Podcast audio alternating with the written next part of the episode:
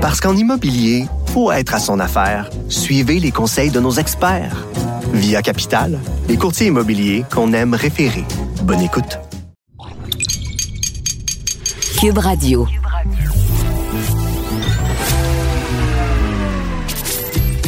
Caroline Saint-Hilaire. Caroline Saint-Hilaire. Un été pas comme les autres. Cube Radio. Bonjour, bon jeudi, bon 2 juillet 2020. Oui, Caroline Saint-Hilaire au micro. Très heureuse de vous retrouver.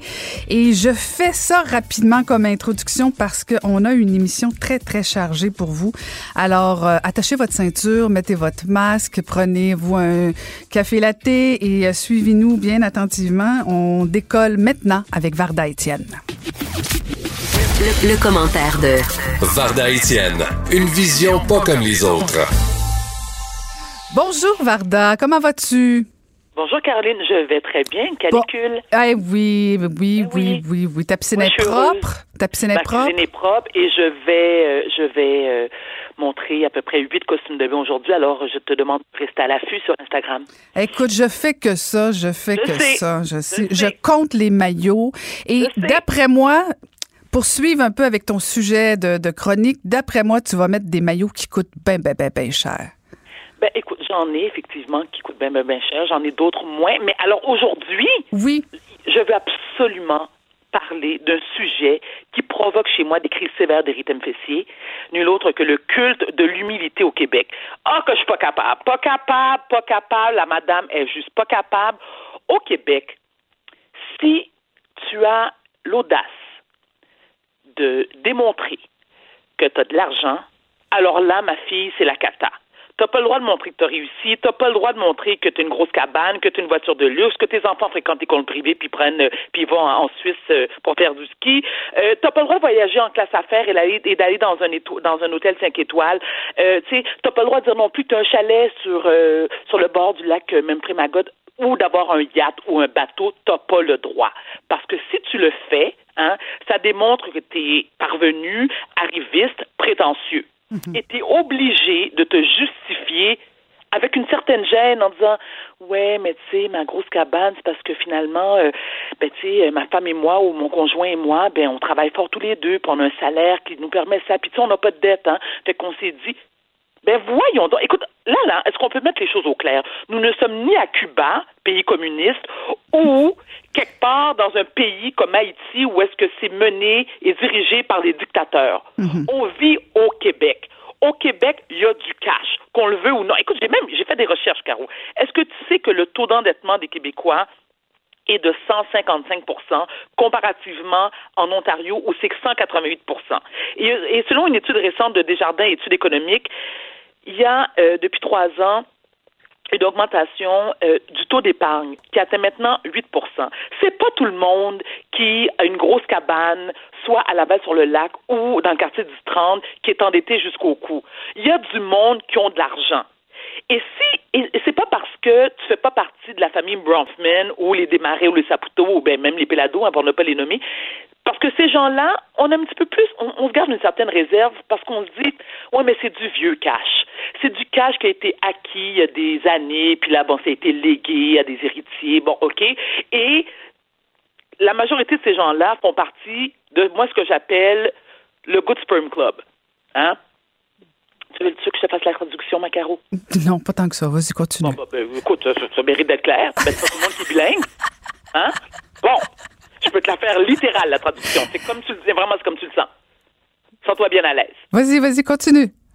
Continue dans la traduction. Non, non, pas besoin de traduire. Vas-y sur ton élan parce que non, je veux, je veux argumenter. Je te laisse finir ton idée pour pas, pour pas te déranger. Continue ton idée. Je vais parler de moi parce que je l'ai vécu.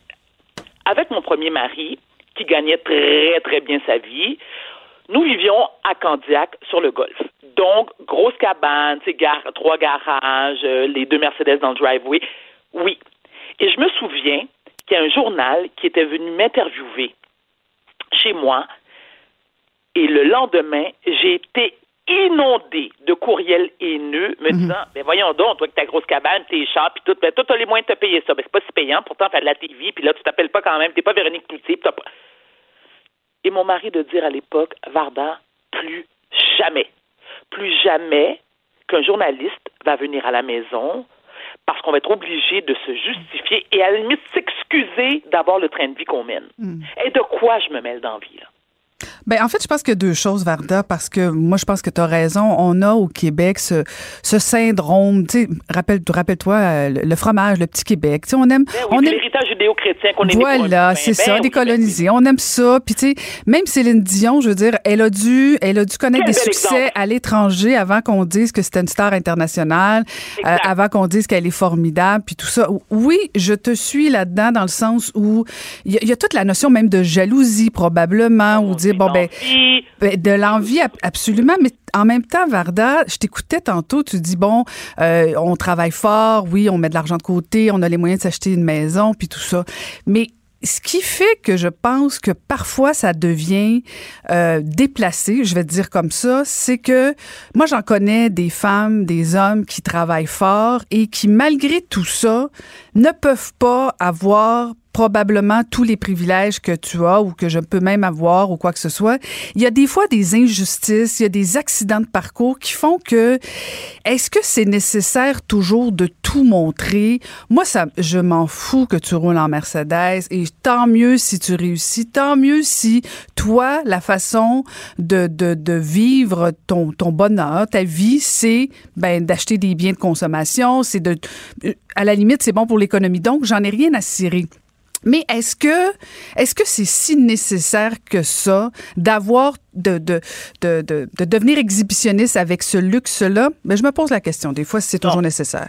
non, je suis pas d'accord avec toi, mais pas d'accord, mais pas du tout, pas du tout, pas du tout. Je le sais, Parce je le sais. C'est pour encore- ça que je t'ai laissé finir Non, ton mais- idée. Ben, écoute, et je vais poursuivre avec mon idée. C'est-à-dire que, Caroline, si tu as travaillé fort et que Tout le monde travaille fort, Varda. Oui, tout le écoute, monde. Non, mais moi, je dis toujours, OK, moi, moi les gens qui se lamentent tout le temps puis qui aiment ça faire pitié, puis écoute, non. On vit au Québec, province des opportunités. Si tu fais pas un million par année, là, ou tu fais pas 500 000 ou 200 000, je comprends que c'est pas donné à tout le monde. Mais si tu veux, tu peux. Parce qu'on s'entend que au Québec, étudier, ça coûte beaucoup moins cher qu'ailleurs. Donc déjà là, tu peux parfaire tes études et avoir des ambitions dans la vie.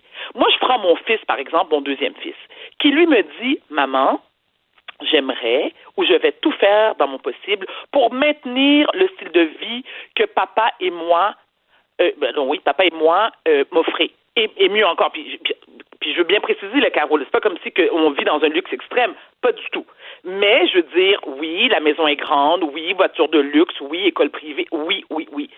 Mais je vais te donner un exemple. Qui Mais c'est des choix de vie. C'est des choix de vie que tu as fait. C'est des choix de vie, puis non seulement ça. Et l'exemple parfait que je vais te donner, parce que tu en as comme moi sûrement entendu parler, et c'est quelqu'un qui est très proche de moi dans ma vie privée, Jean-Pascal.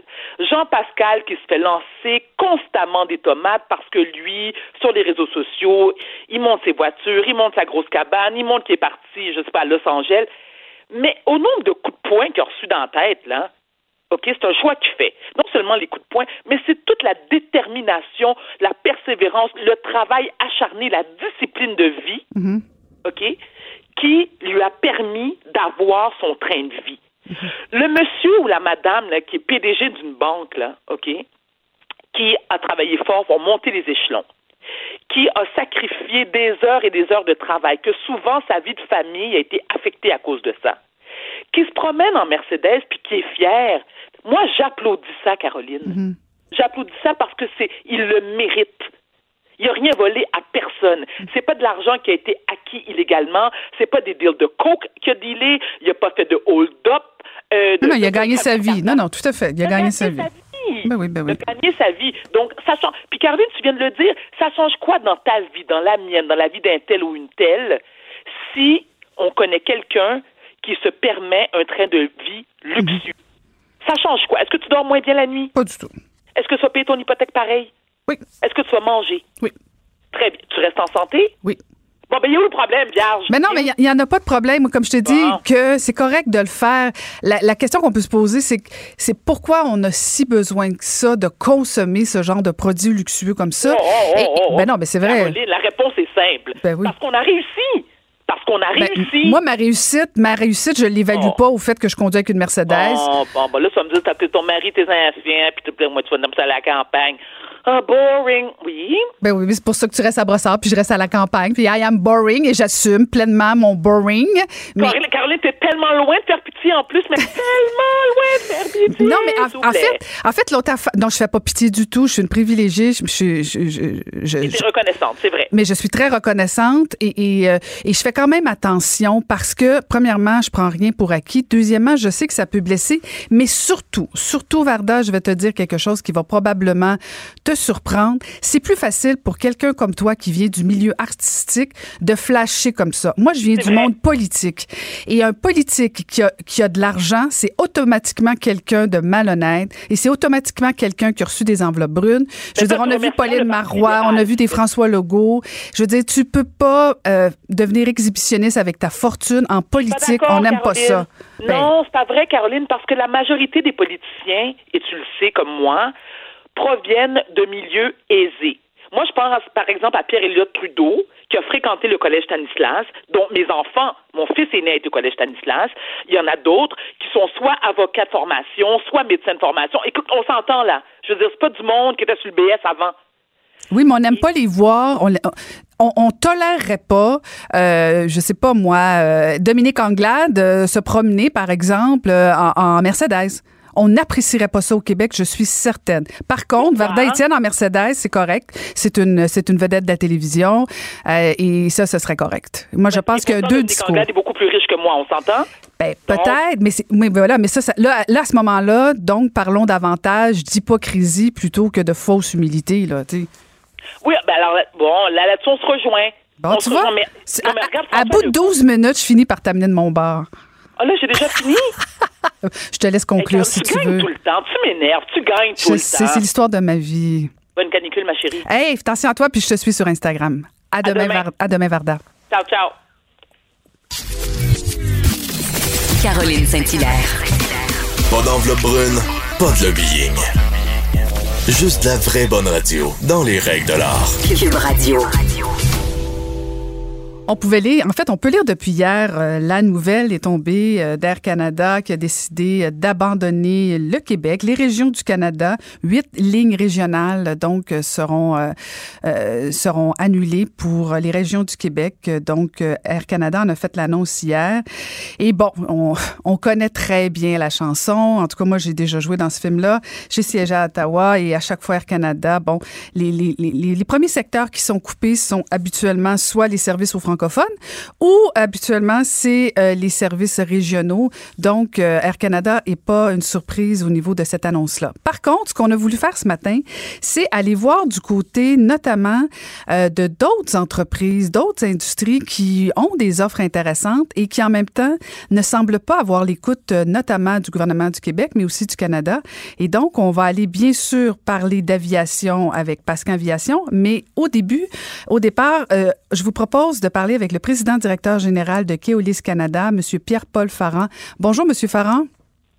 Bonjour, Mme Saint-Hilaire. Merci de nous parler ce matin parce que euh, bon, vous avez vu, euh, vous avez vu l'annonce d'Air Canada, puis bon, je comprends que ça vous touche pas nécessairement, euh, mais vous, euh, votre votre industrie est, est fermée, disons-le comme ça, depuis le début de la pandémie, où euh, il n'y a pas de transport régional en autobus euh, depuis depuis le début de la pandémie, n'est-ce pas? Oui, en fait, euh, on a cessé nos activités interurbaines euh, au Québec depuis le 29 mars. Puis quand je dis nous, c'est l'ensemble des, euh, des transporteurs. À ce moment-là, le gouvernement du Québec, dans ses, euh, dans ses mesures de combat contre le coronavirus, avait euh, interdisait les- le transport interrégional. Ensuite, euh, il y a les mesures sanitaires aussi qui faisaient que le nombre de passagers qu'on pouvait embarquer à bord d'un bus euh, ne permettait pas de rentabiliser les activités. Bon, ceci étant dit, vous pouvez comprendre qu'il n'y avait pas d'achalandage, donc à ce moment-là, ça ne représentait pas un réel problème. Il fallait fermer. Euh, maintenant que les- l'économie est relancée, euh, qu'on réouvre les régions, qu'on appelle les gens un peu à se déconfiner puis à, reprendre leurs activités, ben nous, on est demeuré un peu sur la touche. Euh, on a subi de grandes pertes depuis le début. Euh, on a demandé, on a présenté un plan de relance de l'activité interurbaine au gouvernement à la mi-mai. Et malheureusement, depuis ce temps-là, on est tenu dans le noir. On n'a pas eu de signaux euh, de la part euh, du gouvernement, à savoir qu'est-ce qu'ils sont prêts à, faire pour nous aider à relancer euh, l'interurbain et à reconnecter, si vous voulez, euh, les régions. Mm-hmm. et, avec l'annonce d'Air Canada, ben, ça se fait, je pense, dans notre livre à nous, c'est encore plus pressant d'avoir une réponse. Exact. Et je, partage votre avis et euh, c'est pour ça qu'on voulait vous parler ce matin parce que, bon, de, de, de savoir que le gouvernement du Québec euh, hésite à relancer euh, l'offre des transporteurs, euh, peut-être qu'on peut comprendre qu'ils cherchent une façon, mais en même temps, vous en avez fait des propositions. Ce que j'entends, c'est qu'à la mi à mi pardon, vous avez fait une proposition au gouvernement du Québec et vous n'avez toujours pas eu de retour sur comment votre, votre industrie pourrait se déployer au cours des prochains jours, prochaines semaines? Tout à fait. Le plan était très détaillé, euh, non seulement euh, en termes d'horaire, de fréquence, euh, d'aide financière, de l'appui des chiffres, leur montrer comment, comme tout le monde, comment la pandémie a frappé fort, mais comment on est prêt, nous autres, à réinvestir dans ces services-là.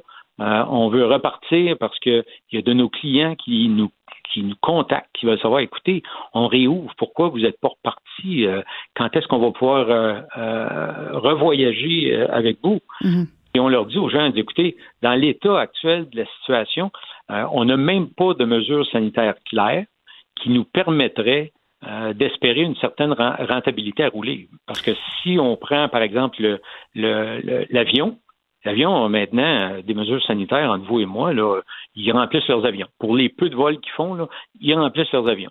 Et on se dit curieux qu'eux puissent se permettre de faire ça quand, dans d'autres parties de la société, on a quand même des, des règles, je pense, qui euh, sont raisonnables pour assurer la, la, protection de tout le monde. Donc, nous, on ne veut pas partir dans n'importe quelle condition. On veut s'assurer que, outre le financier, que la santé publique soit à bord avec nous, puis ils nous disent, écoutez, dans ces, ces conditions-là, euh, vous pouvez transporter des gens en toute sécurité, euh, allez-y. Il faut absolument envoyer un message clair aussi au public que nous, on va repartir juste pas parce qu'on veut repartir puis faire de l'argent, mais qu'on va repartir parce qu'on est capable de les transporter de façon sécuritaire. Parce qu'en fait, vous pourriez repartir, sauf que ce serait pas rentable pour vous, compte tenu que ce serait quoi? Ce serait un passager euh, par banc? La façon qu'on interprète euh, les règles euh, jusqu'à tout dernièrement, c'est à 14 personnes par bus, hein, ce qui n'est même pas la moitié d'un bus. Euh, on a fait des recherches, on a demandé des avis juridiques parce qu'avec la dernière, le dernier décret qui parlait des transports en commun, le port du masque obligatoire, qu'est-ce que ça voulait dire sur la distanciation sociale? Parce que l'élément clé, c'est la distanciation c'est combien de mètres il faut garder entre les personnes. Et on a eu beaucoup d'informations différentes. À un moment donné, les autobus scolaires, c'est un mètre. Maintenant, il n'y en avait plus. C'était deux personnes sur le même banc. Euh, dans le transport public, on dit qu'il faut maintenir deux mètres si possible, mais sinon porter un masque. Là, le masque est rendu obligatoire. C'est un peu euh, nébuleux. Donc, nous, quand on va relancer, parce qu'on est prêt à relancer, c'est qu'on dites-nous dans quelles conditions sanitaires il faut relancer pour créer un sentiment de sécurité chez les gens. Mm-hmm. Et donc, votre industrie euh, est, est, coincée dans le garage. Vous pouvez pas offrir de, de, de, transport euh, pour les Québécois. Et on le voit que les besoins sont nombreux au niveau des régions. Euh, et, et, vous êtes aussi, parce que bon, vous faites de l'argent, c'est sûr, on comprend que vous avez besoin d'une rentabilité financière pour sortir vos autobus des garages, mais en même temps, c'est du transport collectif. Là. Je veux dire, c'est pas tout le monde qui a les moyens de, de prendre l'avion, un, pour aller dans les régions, là, ce sera de moins en moins possible, mais notamment de se déplacer. Il y a aussi cette réalité-là et vous sentez pas du tout d'ouverture de la part du gouvernement du Québec? Vous sentez même pas qu'il y a une, réponse à venir dans les prochains jours, prochaines semaines? Vous avez aucun indice? Mais rien. Rien. Euh, je vous dirais dans les. Écoutez, ça fait deux mois de ça, là, que à deux reprises, euh, à travers euh, les branches, comme on dit en beau québécois, on nous a dit oui, oui, euh, on regarde ça, ça chemine. Mais ça veut dire quoi, ça? Puis c'est même pas officiel. nous autres, on est en fait là, présentement, surtout avec les annonces de Canada, là, nous autres, on a réouvert nos livres, on met tout sous la table, on essaye de voir comment on peut venir en aide à nos clients. je trouve ça totalement abominable ce qui se passe, surtout avec tous les efforts qui sont faits dans le transport urbain. Mhm. ben dans le fond, il faut pas oublier qu'il y, a, des gens qui se promènent entre la BTB puis Montréal. Il y a des gens de Montréal qui ont besoin d'aller à la Gaspésie, que ce soit pour des raisons d'affaires, des raisons personnelles, des mhm. raisons médicales. Ben oui, tout à fait. Je parle pas de transporter des touristes. Là. Tout à fait, tout à fait. Vraiment d'un besoin. Donc là, on, à, la lumière des dernières, euh, des dernières nouvelles, euh, on, a tout mis sur la table. On est en train de regarder ce qui, ce qui est possible d'être fait. Mais moi, j'ai quand même une responsabilité. Puis si je parle comme PDG de Keolis, j'ai quand même une responsabilité envers ma centaine d'employés euh, d'assurer la pérennité de l'entreprise parce que eux, euh, ils gagnent leur vie, euh, ils fournissent à leur famille en fonction de l'emploi qu'ils ont chez nous. Mm-hmm. Il faut quand même, je pense, au long terme pour ne pas abandonner ces gens-là non plus. Puis la dernière fois que vous avez parlé avec le ministre, ça remonte à quand à peu près?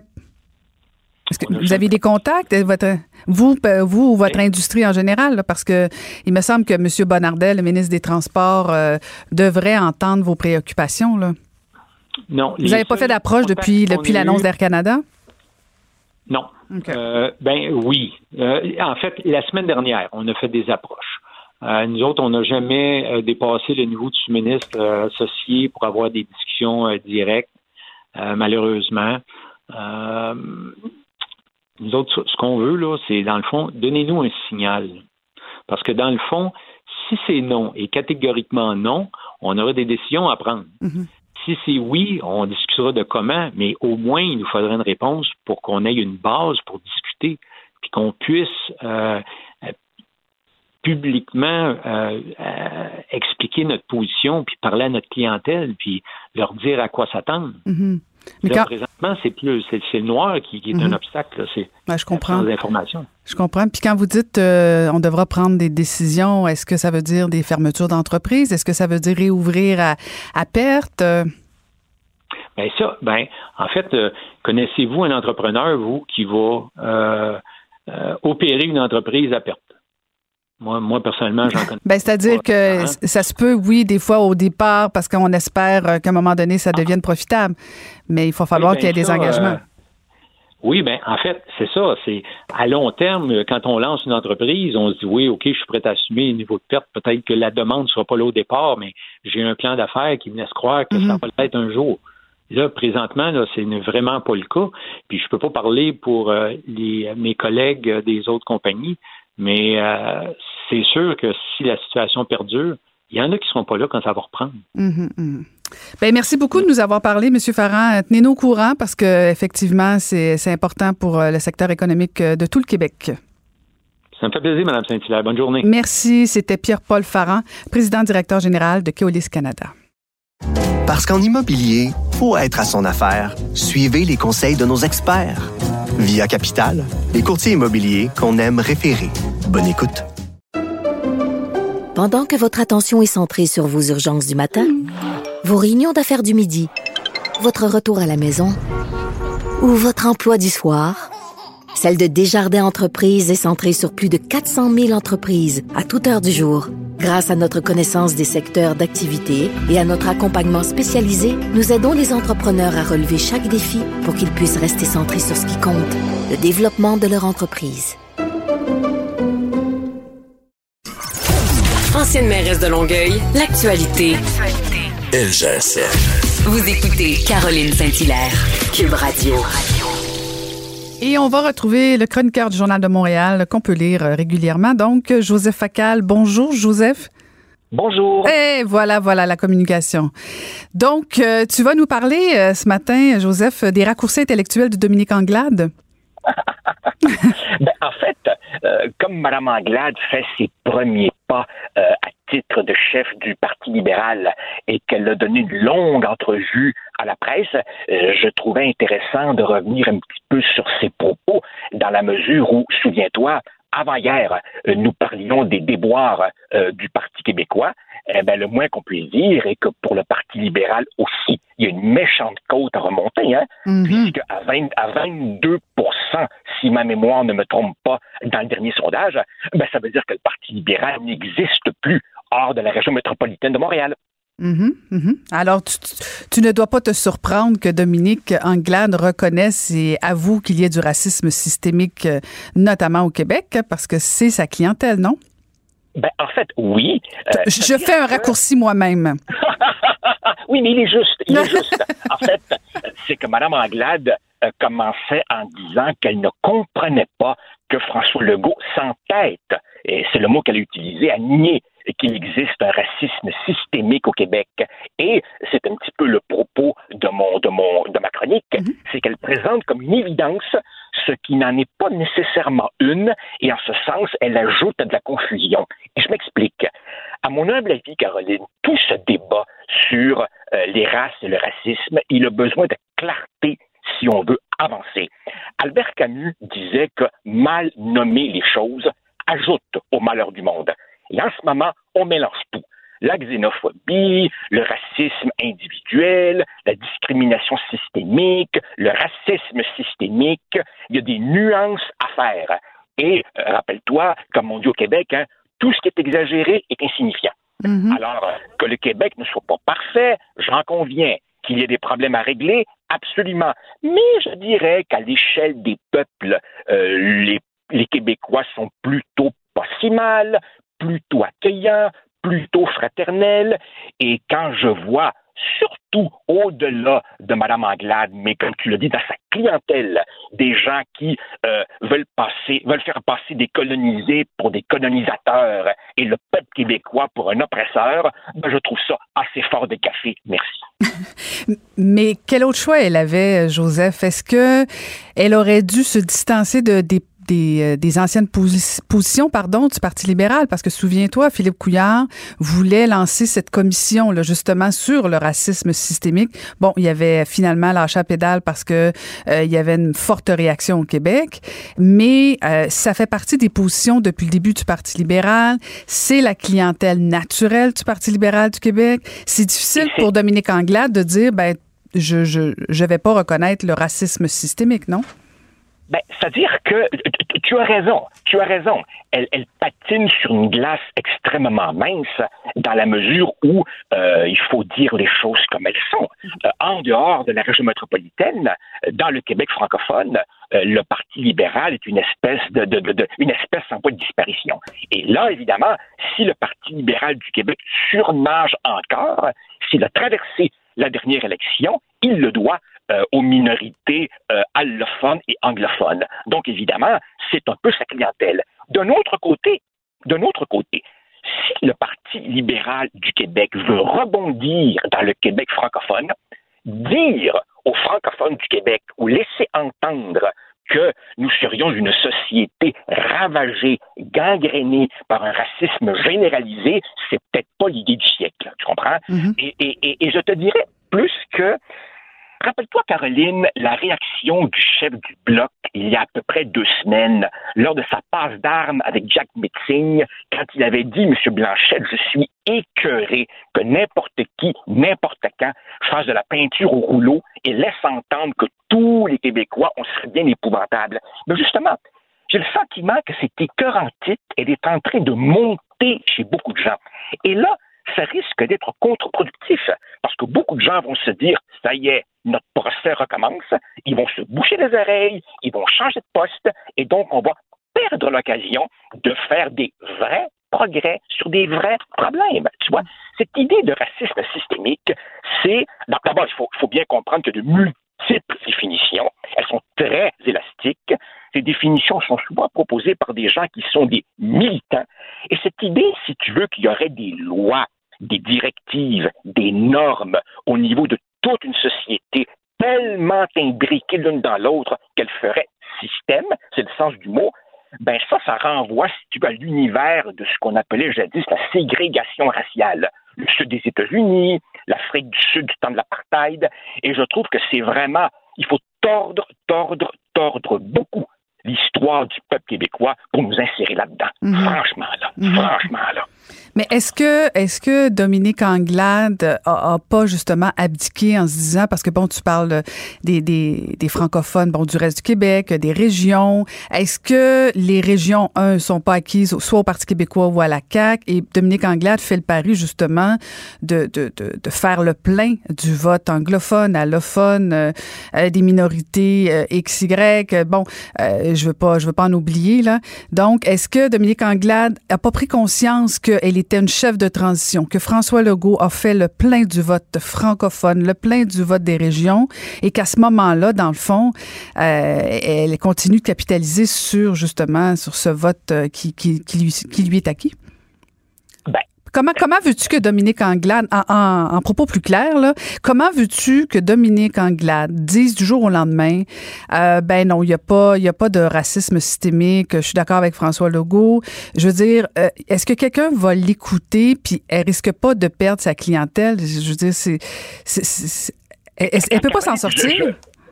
Caroline, je, vois parfaitement le dilemme euh, de, de, de Mme Anglade, mais à ce moment-là, l'implication de ce que tu dis est que si elle se reconnaît coincée, si elle veut faire le plein des clientèles minoritaires, et comme tu dis, on fait toujours attention pour ne pas en oublier, à ce moment-là, ça veut dire que le Parti libéral du Québec s'installe dans l'opposition et renonce à former un parti de gouvernement.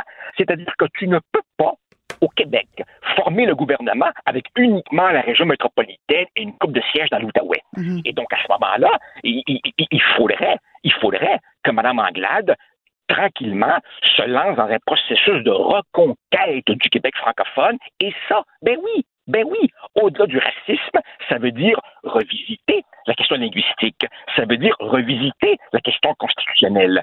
Euh, au fond, si elle reste campée sur ses positions, ça veut dire évidemment que, euh, si tu veux, la, ce que j'appellerais la trudeauisation du Parti libéral du Québec est maintenant complétée.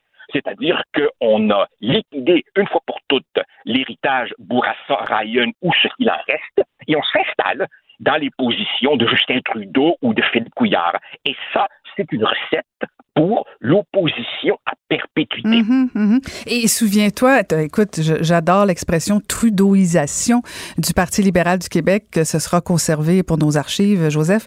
Mais, mais euh, en fait, euh, écoute, tu viens de me rappeler, euh, à un moment donné, la commission jeunesse du Parti libéral du Québec avait pris position sur justement la question davantage de l'interculturalisme. Oui versus le multiculturalisme. Mais là, est-ce que Dominique Anglade prendrait ce virage-là davantage multiculturaliste, davantage vers la gauche aussi pour peut-être qu'elle s'est dit euh, j'oublie le vote de la CAQ, j'oublie le vote du Parti québécois bien sûr et je vais miser sur le vote davantage de Québec solidaire? Oh au-delà, au-delà de la question nationale. Ben écoute, si tu regardes le dernier sondage, celui dans lequel le Parti québécois était à 14, les libéraux à 22 et la CAQ à 51, dans ce même sondage, Québec solidaire était retombé à 10 mhm. Autrement dit, Québec solidaire ne semble pas pouvoir capitaliser sur cette espèce de momentum de l'élection de 2018 qui lui avait permis de sortir de l'île de Montréal. Mhm. Alors si Mme Anglade, à la recherche d'oxygène, se m'a courtisé la clientèle de QS, ben, il reste plus beaucoup, beaucoup, beaucoup de clientèle QS. Et puis, très franchement, très franchement, le Parti libéral reste quoi qu'on en dise, assez proche du milieu des affaires. Est-ce que tu vois Mme Anglade faisant le grand écart et aller prendre des positions de gauche à la Gabrielle Nadeau-Dubois ou à la Manon Massé? Ben, non, non, non, ouais, non, peut-être pas Joseph, mais excuse-moi de te couper. Non, mais je, je, veux pas passer pour une hurluberlue de, de, de, pas, de pas savoir que Québec solidaire est davantage à gauche, là, mais, mais ce que je veux dire, c'est que tu parles de la clientèle à faire. Oui, parce que le Parti libéral du Québec a toujours été un parti, oui, euh, connecté sur le monde des affaires, davantage économique. Mais est-ce que la CAQ est pas en train d'aller faire le plein de ce vote-là? Et c'est ce que le Parti libéral est en train de réaliser, de dire, ben finalement, est-ce qu'on a perdu la bataille? le Parti québécois a perdu la bataille sur l'identité. Le Parti libéral a peut-être perdu la bataille sur la question économique. Est-ce qu'ils sont pas en train de se dire, on va aller chercher la, clientèle davantage multiculturaliste de Québec solidaire, qui aurait peut-être un penchant vers euh, un centre gauche? Peut-être, peut-être, mais cette clientèle euh, multiculturaliste de Québec solidaire, elle est globalement concentrée à Montréal. Et ça, ça nous ramène au, début de notre discussion. Le Parti libéral règne déjà roi et maître sur l'île de Montréal et maintenant, disons, rajoutons Laval. Mais, mais, mais, mais justement, c'est le 4-5-0 qui fait et défait les gouvernements. Alors évidemment, si Mme Anglade espère reprendre pied dans le Québec francophone, oui, oui, elle va devoir dire des choses qui vont en partie déplaire à la clientèle anglophone ou allophone. Si au contraire, pour ne pas trop brasser la soupe, elle s'installe dans, euh, appelons ça, le sillon idéologique de Philippe Couillard et de Justin Trudeau, ben ça, dans le Québec hors Montréal, ça ne passe pas. Mm-hmm. Ça ne passe pas. Tu as fait raison. Fort intéressant, Joseph. oui, vas-y. Plus, largement, Caroline, je, comprends, je comprends que le Québec euh, connaît, euh, abrite son, lot de racistes, comme malheureusement toutes les sociétés du monde. Mais ça va faire à un moment donné, là, tu vois, éprouver un inconfort, éprouver une méfiance, se poser des questions, euh, ne pas être tout à fait à l'aise avec quelqu'un qui n'est pas comme nous, c'est pas un racisme virulent, c'est de la xénophobie, c'est de la méfiance.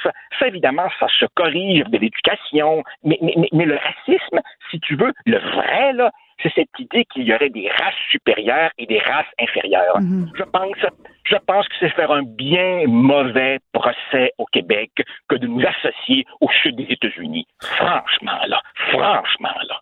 Tout à fait d'accord avec toi, Joseph. Et surtout, se faire traiter de raciste, ça met fin au débat assez rapidement au lieu de, s'attaquer aux vraies solutions.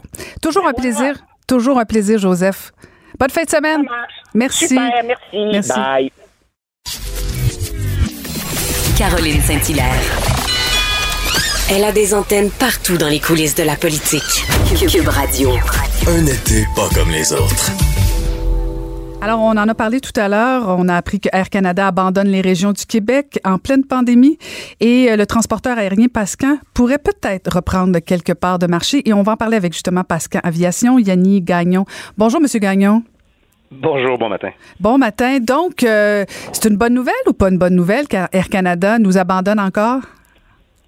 Ben, ça dépend de ce point de vue. Ben oui, je vais entendre le vôtre, je vais entendre le vôtre. Ben, écoutez, premièrement, c'était, je pense que c'était écrit dans le ciel qu'il y a quelque chose qui, euh, qui allait arriver. Hein. La pandémie a fait, a fait changer bien des choses, mais surtout dans le, dans le domaine, dans le domaine aérien. Puis ça, c'est pas juste euh, ici au Québec ou au Canada, mais c'est partout à travers le monde. Euh, il, y a, il y a un gros splash médiatique là, depuis, depuis le, le communiqué de presse d'Air Canada, mais Air Canada avait déjà cessé la plupart de ses vols depuis le début de la depuis le début de la COVID. Donc, euh, nous, on était parmi les, euh, les seuls transporteurs à assurer euh, des liaisons au Québec. je voudrais qu'on était les, les plus chanceux des malchanceux de l'industrie aérienne parce qu'on on avait le bénéfice du support du gouvernement du Québec pour les services essentiels. Donc, on s'était fait demander d'assurer les liaisons sur les îles de la Madeleine et sur la région de Fermont. Et la façon qu'on déploie notre réseau, c'est ce qu'on appelle les sauts de crapaud. Donc, on fait, plusieurs escales à travers, euh, la liaison euh, pour s'assurer que la plupart des municipalités euh, aient un service. Donc, si on parle de Fermont, mais ben, on parle de Saint-Hubert, on va faire une escale à, Québec, après ça Bagotville, Montjoli, Sept-Îles et finalement Fermont. Pour, pour les îles de Madeleine, on a fait un autre arrêt. On part de Saint-Hubert, on fait un arrêt à Québec, après ça Bonaventure et finalement aux îles. puis au début, le, nombre de vols était relativement restreint, mais après ça, la demande, avec le déconfinement progressif qui, euh, s'est fait, ben, la demande s'est elle a augmenté. Euh, il a fallu qu'on réajuste aussi nos, nos, occurrences de vol. Donc, euh, par exemple, aux îles, ben là, présentement, on est on a un vol à tous les jours, 7 jours sur 7. on a rajouté un deuxième vol quelques jours, puis là, ben, pour cet été, en tout cas, on a au minimum deux vols par jour, 7 jours sur 7. Il y a même des jours où on a rajouté un troisième vol.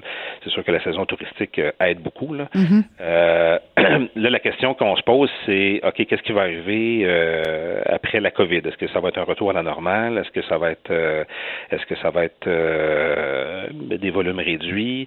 Le modèle d'affaires d'Air Canada, c'est un modèle qui est axé sur l'international. Donc, les autres dans le régional, quand ils font leur, leur, vol dans le régional, ben, ils, estiment qu'il y a peut-être un tiers de cette clientèle-là, du volume passager, qui va, qui va faire une connexion sur l'international. Donc, ils sont capables d'avoir un modèle d'affaires où euh, ils, ils font pas d'argent ou même ils en perdent sur le régional, mais ils se reprennent à l'international. Mm-hmm parce qu'il y a une capacité d'aller chercher des revenus supplémentaires. Là. Euh, on entend souvent l'analogie, euh, ça pas de sens, ça coûte plus cher à la île que de la Paris. Là. Euh, mais on compare des pommes et des oranges parce que quand on va à Paris, ben, on a la capacité de remplir un avion de 300 passagers, de 300 sièges. Il y a 10% des sièges qui sont vendus soit en première classe, soit en classe affaires. Donc, il y a des gens qui sont prêts à payer 3 000, 4 000, 5 000, 6 000 pour un siège, ce qu'on verra jamais dans le dans le régional. D'une part, il n'y a pas la, il a pas une région région Québec qui, euh, qui va qui va justifier qu'on peut mettre un, avion de 300 de 300 de 300 passagers ou si ça arrive ben, c'est une fois par année mais mhm. quand on fait une cédule de vol ben, c'est d'avoir une cédule de vol qui est régulière tous les jours euh, aux mêmes heures etc etc donc euh, il y a cette espèce de dualité là puis ben, c'est sûr qu'Air Canada l'analyse qu'ils font eux autres c'est les volumes vont réduire il y a plus de il y a plus le potentiel à l'international qu'il y avait avant donc est-ce que notre offre de service avec des avions de 50 de 50 sièges euh, euh, devient euh, difficile à justifier. C'est peut-être la, c'est peut-être la, c'est peut-être la conclusion à laquelle ils sont venus. Nous, on, on a des avions qui ont 19 sièges. On vient de commencer, on vient de, on vient de recevoir notre, on va faire un changement de flotte d'avions. on va se diriger vers les Saab 340, des avions qui ont 30, une capacité de 34 sièges. Nous, on pense qu'avec cette mixité-là de, d'avions à 19 sièges et d'avions à 34 sièges, euh, qu'on est très, très bien positionné pour, euh, pour adresser les enjeux du, du transport régional. Écoutez, là, qu'en aviation, là, ça, ça, fait 20 ans qu'on fait ça du régional. Mm-hmm. C'est notre métier. Euh, on connaît le marché. Jusqu'à jusqu'à au début de la COVID, là, euh, Pascal était présent dans toutes les régions du Québec. Donc, euh, c'est sûr que là, les gens voient le, retrait d'Air Canada comme une euh, comme une catastrophe parce qu'ils se disent ben il y aura plus de transporteurs, mais c'est pas vrai parce que probablement nous on était là. Euh, les régions où il y, avait un manque, où il y aura un manque, comme par exemple Gaspé, nous notre évaluation c'est que c'est très facile pour nous de de, de, de racheter les capacités de rajouter des vols dans des régions non desservies. Je vais vous donner un exemple. Le Gaspé, euh, jusqu'à temps qu'au euh, début de la COVID, on faisait trois vols par jour aux îles de la Madeleine. Les escales étaient à Bonaventure. Euh, mais c'est facile de dire, ben, un de ces trois vols-là, au lieu de faire une escale à Bonaventure, ça va être à. Donc, on est capable d'étendre puis de moduler notre, notre décette aérienne en fonction des besoins de chacune des régions. Mais, M. Gagnon, vous dites euh, que c'est facile pour vous de le faire. Qu'est-ce que vous attendez pour le faire? Ben, c'est facile pour le faire. Euh, c'est-à-dire qu'on a la capacité, on a les avions, on a le personnel, euh, on a la connaissance de terrain, on a l'expertise. Mais ce que ça prend, c'est le volume passager. Là, présentement, en tant, que pendant de, pendant la COVID, on s'entend que les volumes, les volumes passagers ne sont peut-être pas nécessairement au rendez-vous. Nous, on est prêts à travailler avec les euh, avec, avec les différentes régions, que ce soit l'UMQ mm-hmm. directement ou même ou même avec le gouvernement.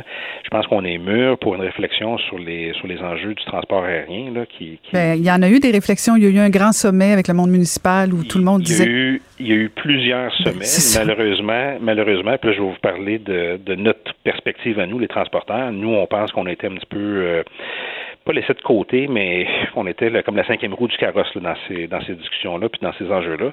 Puis le dernier sommet qui a eu lieu en février 2018, euh, la conclusion de ce sommet-là, c'est que c'était ça a été très bénéfique pour les aéroports parce que sur une enveloppe de 170 millions là, euh, qui a été développée, qui a été débloquée, il y a 100 millions qui, sont allés pour les aéroports. Mm. Euh, il y a 50 millions qui euh, sont allés pour les passagers avec le, le, programme de réduction de tarifs aériens. Puis après ça, c'était des programmes pour développer de nouvelles routes. Mais là, que voulez-vous, à la fin de la journée, là, au Québec, développer de nouvelles routes, là, n'y a pas grand-chose qui justifie ça. Je pense que la plupart des municipalités qui ont 25 000 euh, habitants et plus sont desservies par euh, un aéroport et des, transporteurs dans un périmètre de, de, de 45 minutes. Donc, je pense qu'on a une très, très bonne couverture.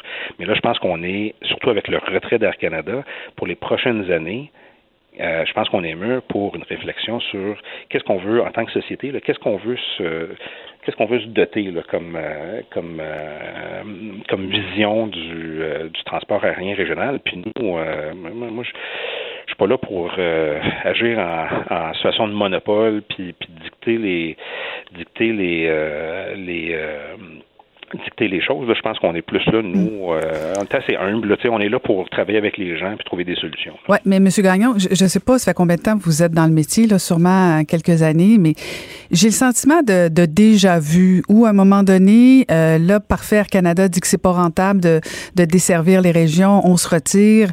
Et euh, là, on a des compagnies comme vous, Pascal, bien sûr, ou peut-être que d'autres compagnies vont, vont arriver ou euh, vont dire, parfait, on va essayer d'offrir, de, d'offrir d'avoir une offre pour les régions, tout ça. Et là, au moment où ça va devenir intéressant, ben Air Canada va débarquer, euh, va, va vous challenger au niveau du prix et va redevenir euh, euh, un grand monopole. Il va, va finir par vous écraser encore une fois.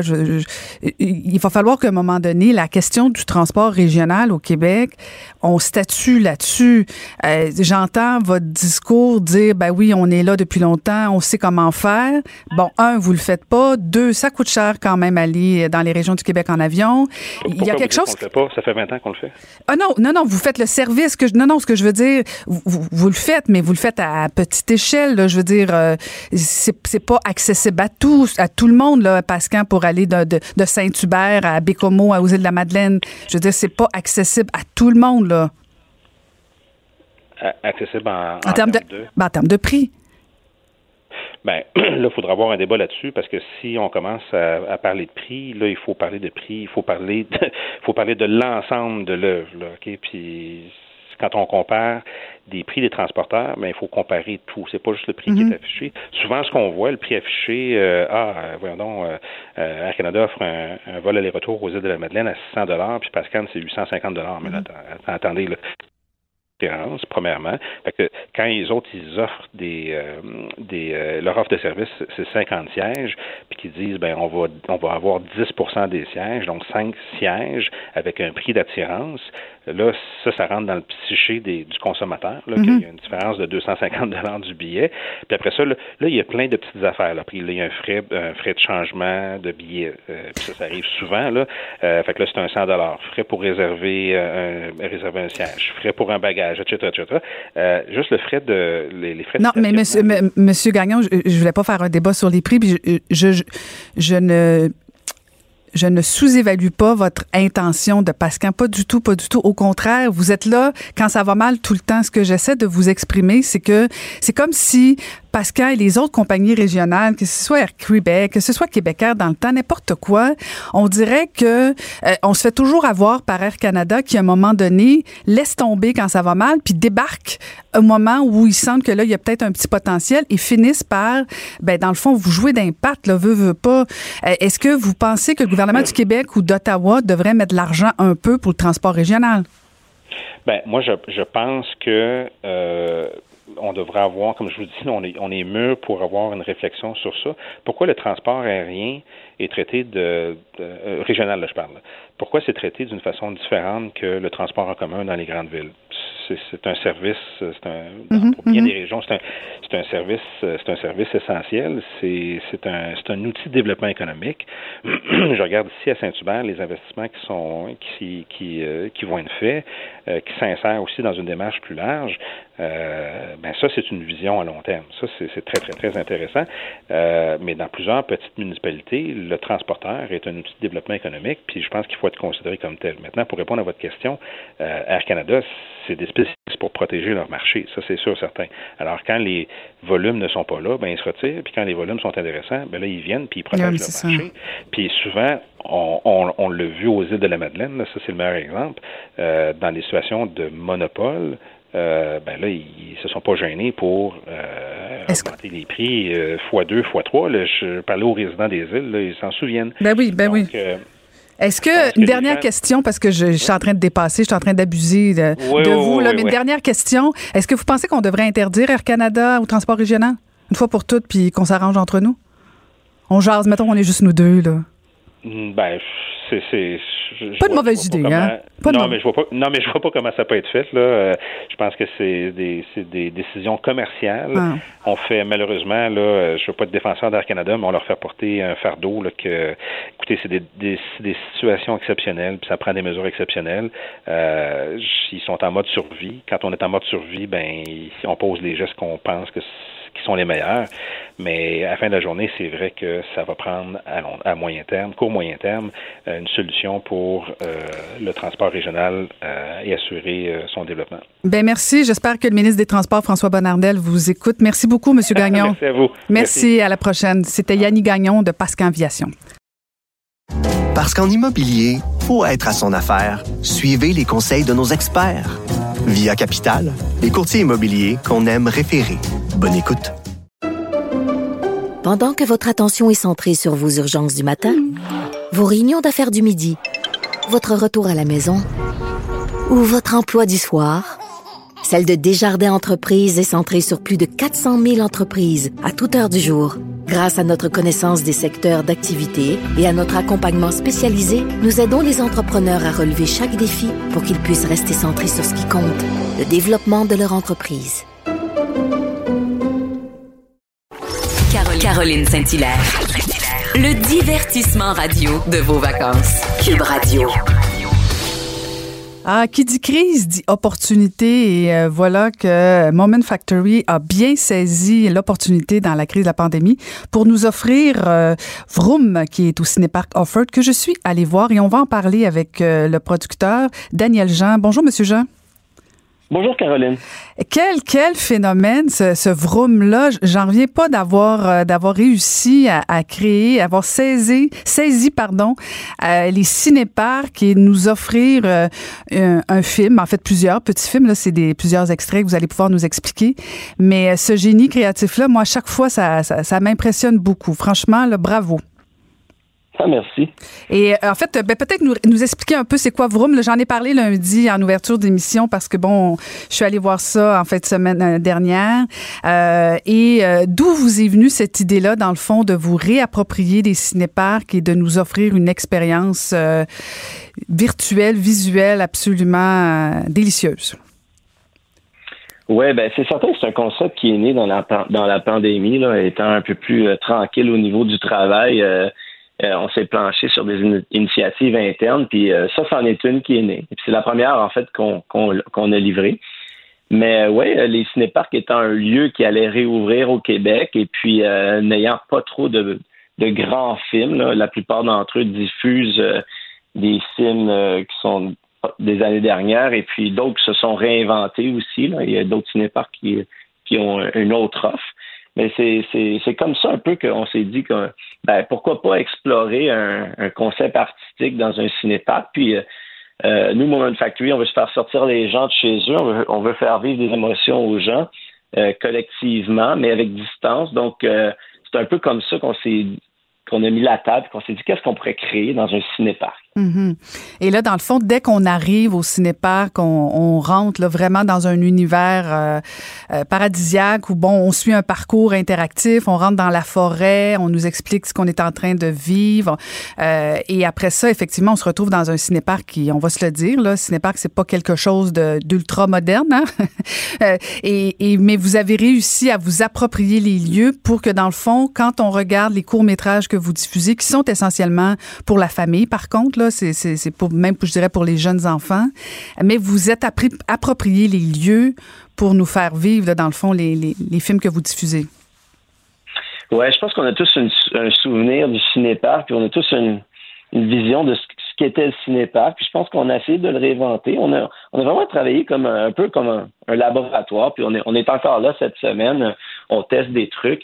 Je pense qu'on vise quand même euh, pour tous. vous l'avez dit, on a une sélection de de 7 à 10 films euh, qui sont pour tous, qui sont dans l'humour, la dramaturge, euh, euh, le, fantastique. On a créé une petite histoire autour de ça pour, pour présenter ces courts-métrages-là. Et puis, euh, ce qui était fantastique aussi, c'est qu'on a pu créer une entrée et une sortie Mhm. euh, unique à l'expérience.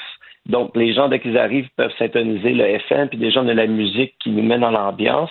On a aussi des personnages qui habitent les lieux. Mhm. Et puis, euh, sans dire le, le, le photomaton euh, qu'on passe en voiture, euh, c'est que que du sourire que- qu'on va passer là. Les gens peuvent prendre une photo en voiture. Cette photo-là se retrouve sur le site web Mhm. par la suite. Donc, Ah, c'est très bien fait. C'est une belle sortie en famille. Vous avez eu quelques critiques, par contre, euh, sur certains courts-métrages que je pense que vous allez modifier ou en tout cas adapter? Ouais, on fait des petites adaptations cette semaine, mais comme je disais, c'est un laboratoire. Il y en a pour tous les goûts. Euh, on, on, veut- on essaie de plaire à tout le monde. Pas facile, pas facile, mais, ça, hein? a, une- on a une belle offre. euh, euh, vraiment, comme les courts-métrages sortent de l'écran aussi. Donc, c'est pas. euh, Il y, a, il y a des courts-métrages, mais il y a aussi. On est enrobé de lumière et d'effets spéciaux là, lorsqu'on est euh, stationné avec notre voiture. Ah oui, non, ça, ça, ça sort de partout. On- C'est c'est surprenant à chaque fois. Euh, et puis, j'ai une question qui, qui me turlupine depuis que je suis allée vous voir, là, j'allais voir le spectacle. Euh, pourquoi avoir choisi la clientèle essentiellement famille, enfants? Parce que me semble qu'il y a du potentiel aussi pour des films euh, plus, euh, plus, plus adultes, plus grand public. euh. Ouais, euh, je pense que quand, quand on est tombé dans le dans le catalogue de, de l'Office national du film, on a, on a trouvé quand même des belles richesses. Et puis on est tombé tout de suite dans la catégorie animation.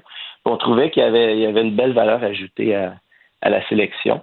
Puis euh, on, on est allé dans cette direction-là. On voulait, on voulait, je sais qu'on dit famille, mais vraiment c'est pour tous. là. Il, y a, il y a des films que moi je, suis- je suis allé avec mes enfants. Il y a des films que j'ai éclaté de rire sur un moment et mon, mon fils a éclaté de rire, mais pour deux raisons différentes. Mhm, mhm. Donc, euh, moi, je pense que vraiment, quand on écoute les films comme il faut, là, on voit qu'il y en a pour tous. Oui, tout à fait. C'est chacun y perçoit quelque chose de différent, mais c'est très intéressant. En tout cas, bravo et euh, merci beaucoup euh, d'avoir encore une fois fait une œuvre d'art au Québec. Et on a très hâte de voir les prochaines annonces parce que là, vous avez dit que vous en avez eu huit idées. Vous avez parlé de la première, il y en reste sept. Des idées, des initiatives, ouais, on, a- on, on en a toujours plein. Ouais, genre là. ça s'en vient, ça s'en vient. Mais on peut inviter les gens à aller voir les Luminants, par contre, aussi. là. Ben oui, tout à fait. loin. Tout à fait. On peut aller voir ça aussi. Ben merci beaucoup, Daniel Jean. Excellent. Ben, Merci. Bon été à vous. Parce qu'en immobilier, pour être à son affaire, suivez les conseils de nos experts. Via Capital, les courtiers immobiliers qu'on aime référer. Bonne écoute. Pendant que votre attention est centrée sur cette voix qui vous parle ici, ou encore là, tout près ici, très loin là-bas,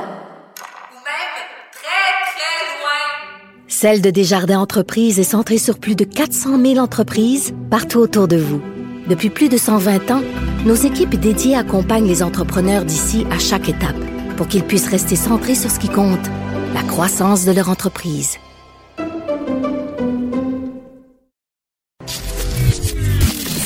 Caroline Saint-Hilaire. Pas d'enveloppe brune, pas de lobbying. Juste la vraie bonne radio, dans les règles de l'art. Cube Radio. Le, le commentaire de Mathieu Boccoté, dépensé pas comme les autres. Et on n'a pas peur, on va le retrouver avec beaucoup de plaisir. Mathieu Bocoté, bonjour Mathieu. Bonjour. Hey, écoute, on est brave, on est brave, on entreprend de grandes conversations avec toi. Et tu nous lances sur le fait que les Québécois ne sont pas Canadiens. Tu poses la question ou c'est une affirmation? Ah, c'est une affirmation. C'est une affirmation. Il n'y a pas de doute là-dessus.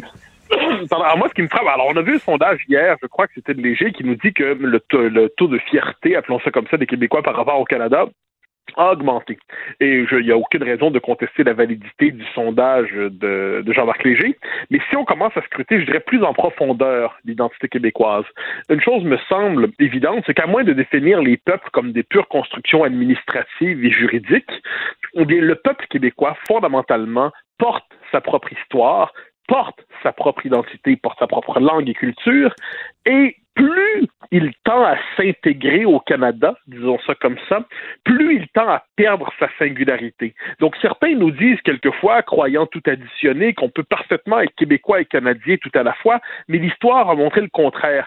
Plus on est québécois, moins on est canadien et l'inverse. Et ça, plus encore, c'est le moins qu'on peut dire, chez les, euh, dans ce qu'on appelle la majorité historique francophone, qui est le noyau identitaire du, du peuple québécois, euh, quand on voit euh, les, le peuple québécois, il porte son histoire. Donc, c'est quatre siècles d'histoire. Euh, ce n'est pas les mêmes imaginaires historiques. Hein. On peut pas être à la fois, on peut pas à la fois penser être pour Wolfe et Montcalm, pour le dire comme ça au moment de la bataille des plaines d'Abraham. On ne peut pas être à la fois pour euh, Papineau, Delormier et pour ceux qui ont réprimé les insurrections. On ne peut pas être pour euh, tout à la fois, euh, on peut faire la longue liste, euh, ceux qui ont porté l'affirmation du français au XXe siècle et ceux qui ont d'une manière ou de l'autre persécuté les minorités francophones à la grandeur du Canada. Donc il y a cette chose qui semble difficile à admettre par une partie de l'imaginaire euh, dominant, médiatique dominant, c'est qu'à un moment donné, plus les Québécois sont canadiens, moins ils sont québécois. Mais j'ai une forme d'optimisme fondamentalement à travers ça. C'est que les Québécois, ça fait quatre siècles qu'ils traversent l'histoire, ça fait deux siècles et demi qu'ils vivent sous une souveraineté euh, extérieure, euh, étrangère, celle héritée du régime anglais, puis aujourd'hui le régime fédéral, qui nie leur existence. Mais les Québécois, fondamentalement, demeurent accrochés à ce qu'ils sont. On l'a vu pendant la pandémie. Moi, je trouve que c'est une des leçons importantes à retenir de la pandémie, parmi tant d'autres. C'est que spontanément, les Québécois se sont tournés vers leur État national pour savoir ce qui se passait. Ils ne doutaient pas du lieu de leur identification naturelle. Ils ne doutaient pas que c'était leur cadre dans, lequel ils peuvent se déployer puis dire pleinement nous sans se sentir étrangers chez eux.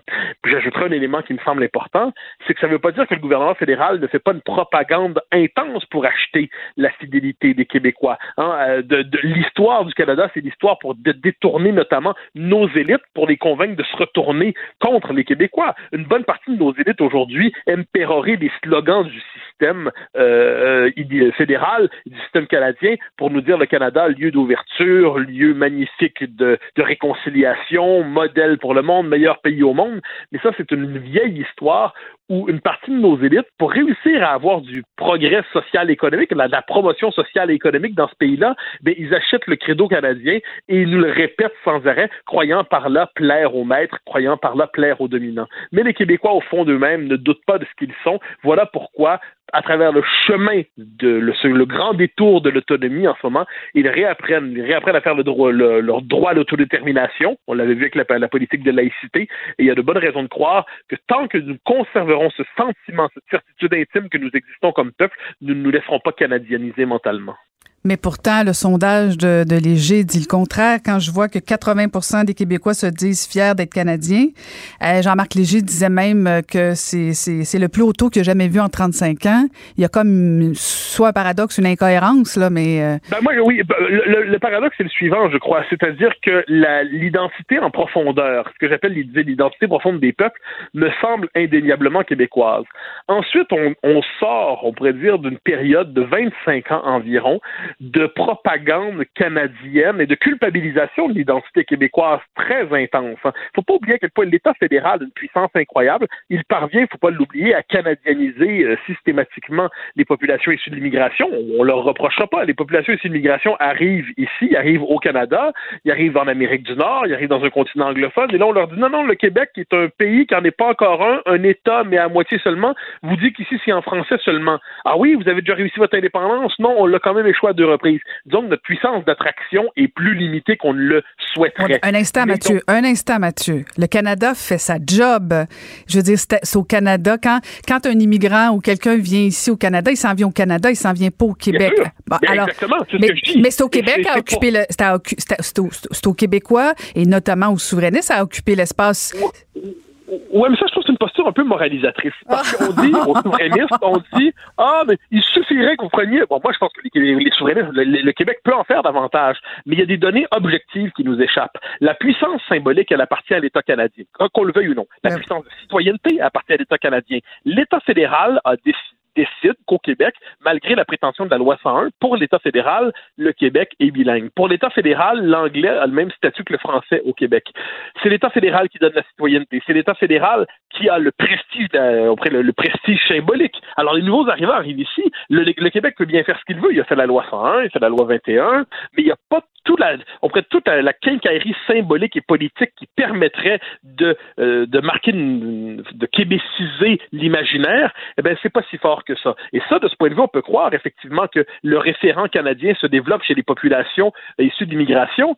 Et de ce point de vue, raison de plus pour faire l'indépendance du Québec, évidemment, c'est-à-dire pour être capable de réussir véritablement l'intégration des nouveaux arrivants, ça implique un État indépendant où il n'y aura pas de confusion des allégeances. Mais je reviens sur l'essentiel, qu'il n'y a pas de doute que le Canada cherche à nous canadianiser. Il n'y a pas de doute que dans la logique du Canada, le Canada va être pas complète. Il va avoir parachevé son unification le jour où les Québécois se verront comme des individus dans le Canada et non pas comme un peuple avec son propre destin. Et le Canada travaille à ça. Mais moi, ce qui me fascine encore une fois, c'est que malgré toute la propagande fédérale, malgré le discours médiatique dominant qui pousse à la culpabilisation de l'identité québécoise en l'associant toujours au racisme, à la xénophobie, à la fermeture à l'autre, à l'intolérance, au repli identitaire, malgré tout, les Québécois fondamentalement euh, demeurent enracinés en eux-mêmes. Et euh, je pense, je pense je me tromper, mais je pense que ce sentiment de réaffirmation identitaire qu'on a commencé à voir ressurgir ces derniers, depuis deux ans environ, eh bien, euh, peut nous mener assez loin. Mais pour ça, ça implique évidemment de tenir tête à cette espèce de ce discours ambiant répété par les bien-pensants, les promus du régime, les, les avantagés du système, qui eux n'aiment rien tant que brandir l'unifolié en disant mon Canada.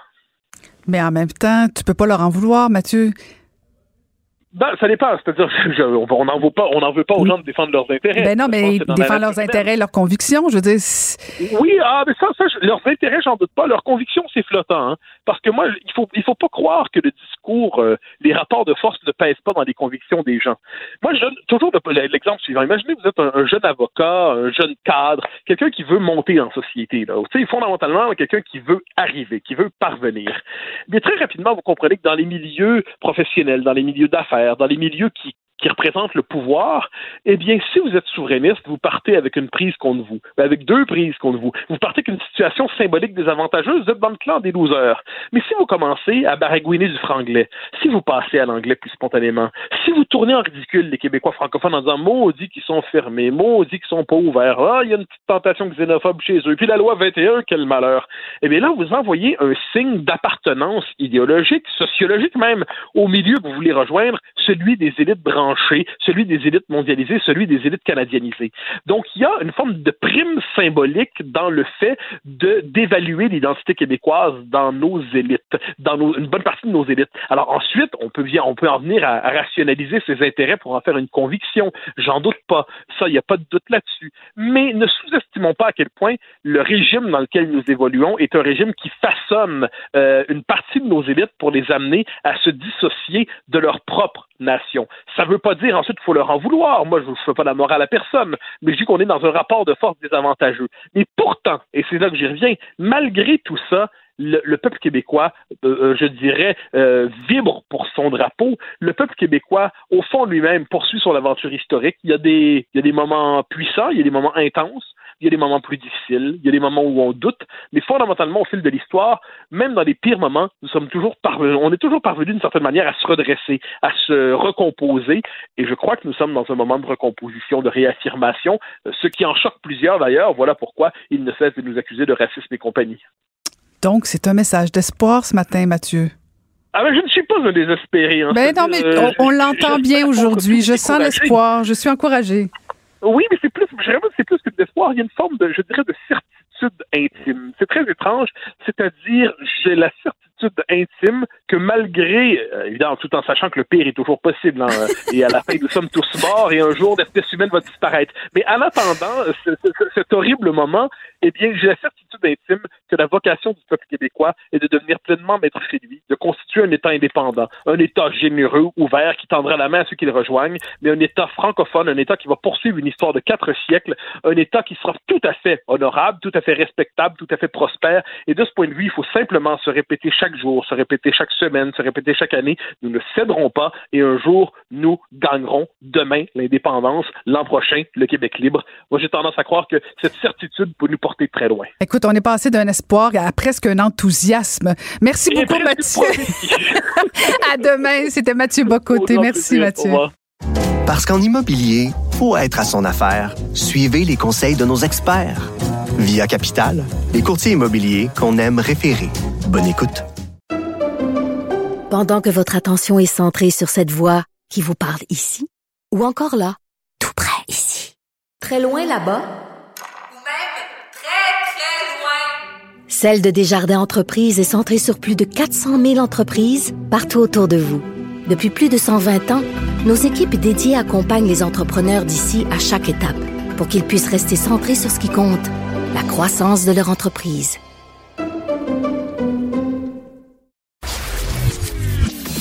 Caroline Saint-Hilaire. Elle a des antennes partout dans les coulisses de la politique. Cube Radio. Un été pas comme les autres. Une histoire très, très triste. Euh, on apprenait que hier soir, un peu avant 19h, euh, sur le rang Sainte-Anne, à Notre-Dame de Stanbridge, en Montérégie, euh, des enfants grièvement blessés, mais aussi trois décès de jeunes enfants. Et on a pensé parler avec le maire de Notre-Dame de Stanbridge, M. Daniel Tétrault, pardon. Bonjour, M. Tétrault. Bonjour. et pouvez-vous nous en dire un petit peu plus sur l'accident qui s'est passé chez vous? La tragédie, tu veux dire? La tragédie. Euh, ben, t'en dis plus, euh, j'en sais pas beaucoup, moi non plus. Là. Écoute, je sais que euh, c'est des. Il y avait euh, une dizaine de personnes dans un boquette de tracteur qui étaient dans le chemin. pour une raison inconnue, ils ont tombé en bas de la, du boquette, puis le tracteur aurait passé par-dessus. Fait qu'il y a trois enfants de moins de cinq ans qui sont décédés. Euh, il y en a d'autres de blessés, puis il y a des adultes de blessés aussi. Euh, c'est comme. Euh, on dirait que c'est pas pensable, mais c'est comme ça. Mais corrigez-moi si je me trompe, mais c'est, c'est pas c'est pas permis de, de, de, trimballer des enfants, des adultes, des personnes dans des pelles comme ça de, de tracteurs? C'est pas, c'est pas légal? Ouais. J'imagine que non. Je connais pas la loi.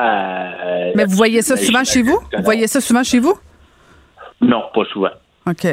Donc, ça peut être une belle une petite activité des fois qu'on pense faire euh, gentille, mais finalement, celle-là a mal viré.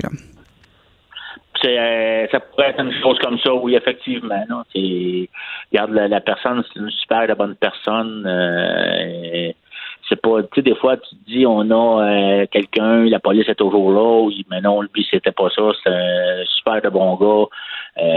c'est sûr que je, il doit sûrement très, très, très, très mal filer aujourd'hui. Vous le connaissez? Ben, pas personnellement, mais oui, je sais c'est qui. Notre-Dame, c'est quand même euh, une municipalité de 700 personnes, là, on connaît pas mal tout le monde. Là. Habituellement, le maire connaît tout le monde quand c'est 700 habitants. Vous deviez connaître tout le monde par leur nom, connaître les... Ben, c'est ça. Fait que vous connaissez celui qui était euh, qui conduisait euh, le véhicule?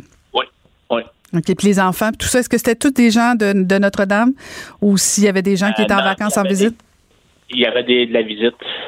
Il y avait de la visite de, qui venait de Montréal. Fait que votre communauté doit être pas mal ébranlée, Monsieur le maire. Ben, j'ai été, je me suis promené un petit peu depuis ce matin. Là, j'ai été rencontrer mes citoyens. Euh, ben, c'est sûr que mes citoyens ont déjà, ils connaissent déjà tout mon numéro de cellulaire, ou en tout cas, s'ils ne savent pas, ils n'ont pas de difficulté à l'avoir. Euh, si jamais il y en a, parce que si jamais il y en a qui ont besoin d'aide ou quelque chose, ben ils ont juste à m'appeler, je suis disponible pour tout le monde. Mm-hmm. euh, puis oui, je suis allé voir les personnes euh, qui ont été témoins de l'accident, qui ont vu ça, parce que pour eux autres aussi, là, c'est comme là, d'avoir vu ça. Là. Mm-hmm, mm-hmm. c'est quand on dit que les, ambulanciers, les policiers, ils sont rendus des simples citoyens que c'est pas le, le métier ou même vois ça, c'est qu'ils sont ébranlés. je suis allé les rencontrer ce matin. Mhm. Euh, vous aviez demandé de l'aide au gouvernement du Québec, je pense, comme soutien justement psychologique? Euh, on a demandé de l'aide aussi de Sherbrooke, ah, qui est euh, notre, centre hospitalier à nous. OK, parfait. Ben, écoutez, bonne chance dans cette épreuve, Monsieur le maire. Merci beaucoup de nous avoir parlé. Ben, merci. Merci. C'était Daniel Tétrault, le maire de Notre-Dame de Stanbridge. Caroline Saint-Hilaire. Pas d'enveloppe brune pas de lobbying. Juste la vraie bonne radio, dans les règles de l'art. Cube Radio. Et on se tourne vers euh, Maître François-David Bernier, qui est avocat. Euh, bonjour François-David.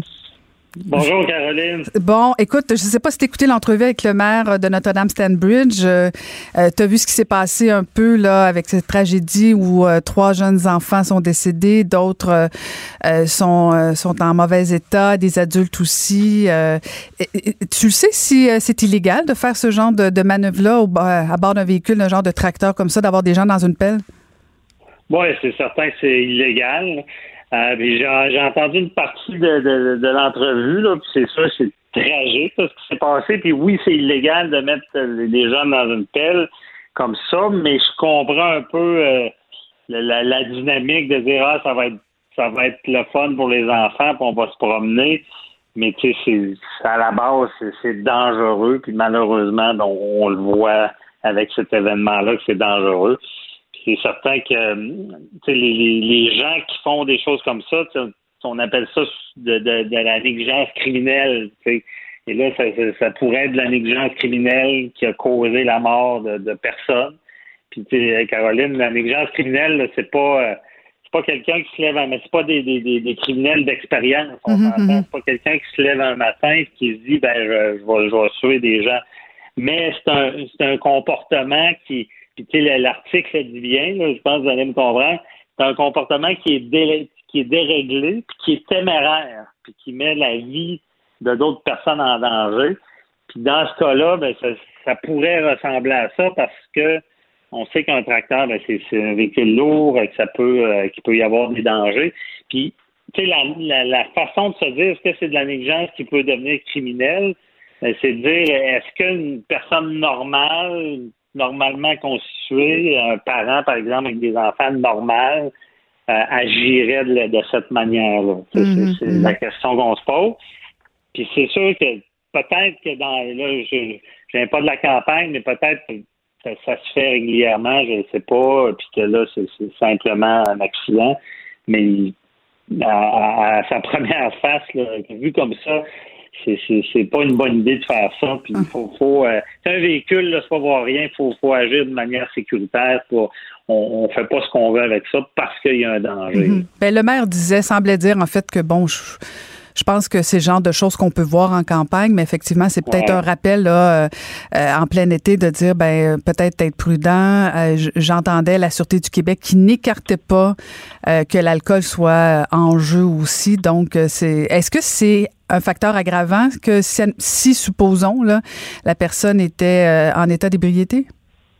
Oui, c'est sûr que ça va aggraver la situation parce que là, je sais pas si, si cette personne-là, en, plus, n'a pas tout son jugement parce qu'il est affecté par l'alcool, ben, ça va aggraver la situation. Puis là, il peut y avoir d'autres accusations d'ajouter parce que ça reste un véhicule moteur. Donc, mhm. euh, si la personne qui conduit un véhicule moteur puis qui euh, sous l'effet de l'alcool, bon, on le sait, c'est comme sur la route, même si c'est en campagne. Et là, il peut être accusé aussi de, de, conduite avec les facultés affaiblies ayant causé la mort. C'est des peines euh, très graves. si quelqu'un est reconnu coupable de ça, on le sait sur la route, on l'a vu. Là, c'est des, ça peut être des années de prison pour quelqu'un qui qui fait pas attention qui conduit un véhicule euh, euh, sous l'effet de l'alcool et qui tue du monde. C'est ça mm-hmm. le, le, plus gros problème. Mais tu sais, je veux pas, je veux pas, je, connais pas tous non, les non, détails. Je, non, non, je comprends dans la vie aussi, ça arrive des, des, des, accidents terribles, mhm, mhm. mais euh, c'est certain qu'on regarde tout le temps euh, est-ce que la personne a été euh, pris des, précautions pour pas que ça arrive. Là, si on ajoute l'alcool par-dessus ça, ben, c'est sûr que là, c'est ce que je parlais, là, ça peut être déréglé si on n'a pas toute sa tête quand on prend ces décisions-là, puis qu'on est avec des enfants. On comprend que la personne doit aussi être en choc post-traumatique, euh, assurément. Eh, François David, ah j'aimerais, ben oui, tout à fait. J'aimerais qu'on se parle un peu aussi euh, de l'affaire Epstein, là, parce qu'on a, on a vu un petit peu plus tôt ce matin là, que son ex-collaboratrice euh, Gillian Maxwell a été arrêtée aux États-Unis. bon, moi, je me souviens d'avoir vu la série là, sur Netflix et on se posait tous la question comment ça se fait que l'ancienne conjointe de, de Jeffrey Epstein avait été, euh, dans le fond, euh, laissé en plan malgré toutes les mm-hmm. accusations envers, euh, envers Jeffrey Epstein. Pourquoi ce matin, on en arrive à cette conclusion-là, selon toi? Ben, d'après moi, on a enquêté, puis parce que tu sais, pour accuser comme ça, il faut avoir toute la preuve en main. Puis et c'est sûr que Jeffrey Epstein avait été accusé. Bon, ben, on, sait ceux qui ont vu la série connaissent les détails des agressions sexuelles qu'il aurait pu commettre. Mais en suicidant, ben là, il a emporté tout ça dans la tombe. On ne connaît pas toute la vérité de ce qui s'est passé. Et là, ben, sa, sa, conjointe, son ex-conjoint, si euh, il faut, voir c'est quoi son implication, parce que encore là, moi je j'ai ça en surface, mais euh, elle aurait euh, assisté aux ébats sexuels, supposément. Elle aurait facilité euh, des, les agressions. Elle aurait peut-être recruté des jeunes. Puis tout ça, ben, euh, c'est des, des actes criminels, là, parce que bon, une personne qui agresse, euh, une autre personne, ben, elle, elle est accusée d'agression, mais l'autre qui va aider, c'est, pas rien de regarder de rien faire, mais de, de faciliter le geste. Ben là, tu peux être accusé de, de, complicité. Puis la complicité, ben, c'est, les mêmes peines que la personne qui agresse. C'est aussi grave quelqu'un qui aide une autre personne à commettre un crime. Et là, dans ce cas-là, est-ce que aussi, j'ai pas vu le détail des accusations, mais est-ce qu'elle peut être accusée aussi de proxénétisme? Est-ce que euh, dans tout ce qui se passait avec ce qui serait passé avec Jeffrey Epstein, est-ce qu'elle aurait recruté des filles pour lui en fournir? c'est ça, c'est du proxénétisme. Mm-hmm. Et là, c'est pour ça que cette accusation-là, euh, avec un, ben, on ne pouvait pas faire la lumière, mais cette personne-là qui aurait pu être complice, on pourrait comprendre vraiment ce qui s'est passé. C'est aussi répréhensible. Puis on sait que dans ce dossier-là, euh, Caroline, il y a beaucoup, beaucoup de gens qui peuvent être éclaboussés parce qu'il y a beaucoup de personnalités connues qui, qui, ont gravité autour de, ce couple-là. Donc, euh, ça, ça tombe comme une bombe, mais on se doutait que avait, ça allait peut-être arriver puis qu'il allait peut-être avoir des accusations, mais faut comprendre, il y a des délais, il faut enquêter. Puis c'est plus encore plus dur de, de, coincer le complice que la personne qui a commis les agressions. Mhm. Donc c'est pour ça que je vois que ça a peut-être pris euh, plus de temps. C'est ça, mais je pense que euh, on avait comme un goût amer euh, justement parce que bon, quand il s'est enlevé la, la vie euh, mhm. On se disait tous bon ben c'est fini, euh, les, victimes auront pas euh, auront pas la peau entre guillemets de, son ex-conjoint tout ça.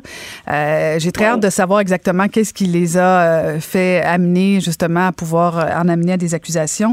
avant de te laisser, écoute, je veux absolument que tu nous parles de cette histoire là de du français qui, qui restait qui, qui, était résident au Québec, qui qui, qui pensait qui, qui pensait bien faire en plaidant le somnibulisme pour s'en sortir. Écoute, raconte-nous ça. Oui, c'est quelqu'un qui, qui prétend. Ben, un, il avait plaidé coupable à une agression sexuelle. Par la suite, il a essayé de retirer son plaidoyer, disant que quand il a commis l'agression sexuelle, il était somnambule. Donc, ça n'a pas passé. Le juge l'a pas cru. Surtout que c'est dur de retirer un, un plaidoyer de culpabilité. Mais Caroline, faut, je veux pas choquer les gens non plus, mais ça peut être une défense, le somnambulisme. On a déjà vu ça, euh, on appelle ça l'automatisme. C'est comme parce que pour commettre un acte criminel, il faut que tu aies la mens rea, c'est l'intention criminelle, puis l'actus reus, c'est le fait de commettre le geste. Si tu penses à tuer du monde et tu tues pas personne, ben tu ne seras jamais accusé. Si à l'inverse, tu tues quelqu'un ou tu l'agresses puis tu voulais pas parce que ta tête n'était pas là, ben, tu peux être acquitté de ça. Puis un cas célèbre, c'est un, un, homme qui se lève dans la nuit, il prend sa voiture, il va chez ses beaux-parents, il tue sa belle-mère, essaie de tuer son beau-père, retourne à la maison et se recouche. Et il avait été acquitté parce que les experts avaient dit qu'il était somnambule puis sa tête n'était pas là quand il a commis les crimes. Donc, c'était pour ça qu'on voyait euh, cette tentative de, de, de, de, de dire qu'il d'acquittement pour euh, parce qu'on est somnambule. Mais ça n'a pas fonctionné dans, dans le cas dont on parle. Puis faut se rappeler que c'est très difficile à prouver ça. Ça prend des experts pour dire que ta tête n'était pas là quand tu as commis le crime. Fait que lui, il avait compris, il avait probablement parlé avec un avocat, mais il avait oublié d'en parler rapidement. Il est allé trop tard pour déclarer son somnambulisme. Petite erreur de parcours. C'est ça, erreur de parcours, puis des fois, tu sais, on, veut pas non plus de. Quand quelqu'un être coupable, les, gens, les, juges valident, puis revenir en arrière, puis d'essayer. Les, les, les, juges, il ne faut pas oublier, c'est des spécialistes aussi de, reconnaître de, la crédibilité et du mensonge. Dans, dans ce cas-là, ça n'a pas passé. Il n'a pas donné la chance de prouver ça, qu'il aurait pu être somnambule. Est-ce qu'il est, est qu'il va devoir retourner en France ou il peut rester ici? Ah ben lui, d'après moi, il va être, euh, il va devoir, il va être euh, extradé, euh, pas extradé, expulsé. Expulsé. Parce que ouais, c'est un crime. C'est quelqu'un qui vient pas d'ici puis qui commet un crime. Il y a des grades, tu sais, pas parce qu'il y a, il y a certains crimes qui sont moins graves, qui sont pas contre la personne, que la personne va pouvoir rester au pays.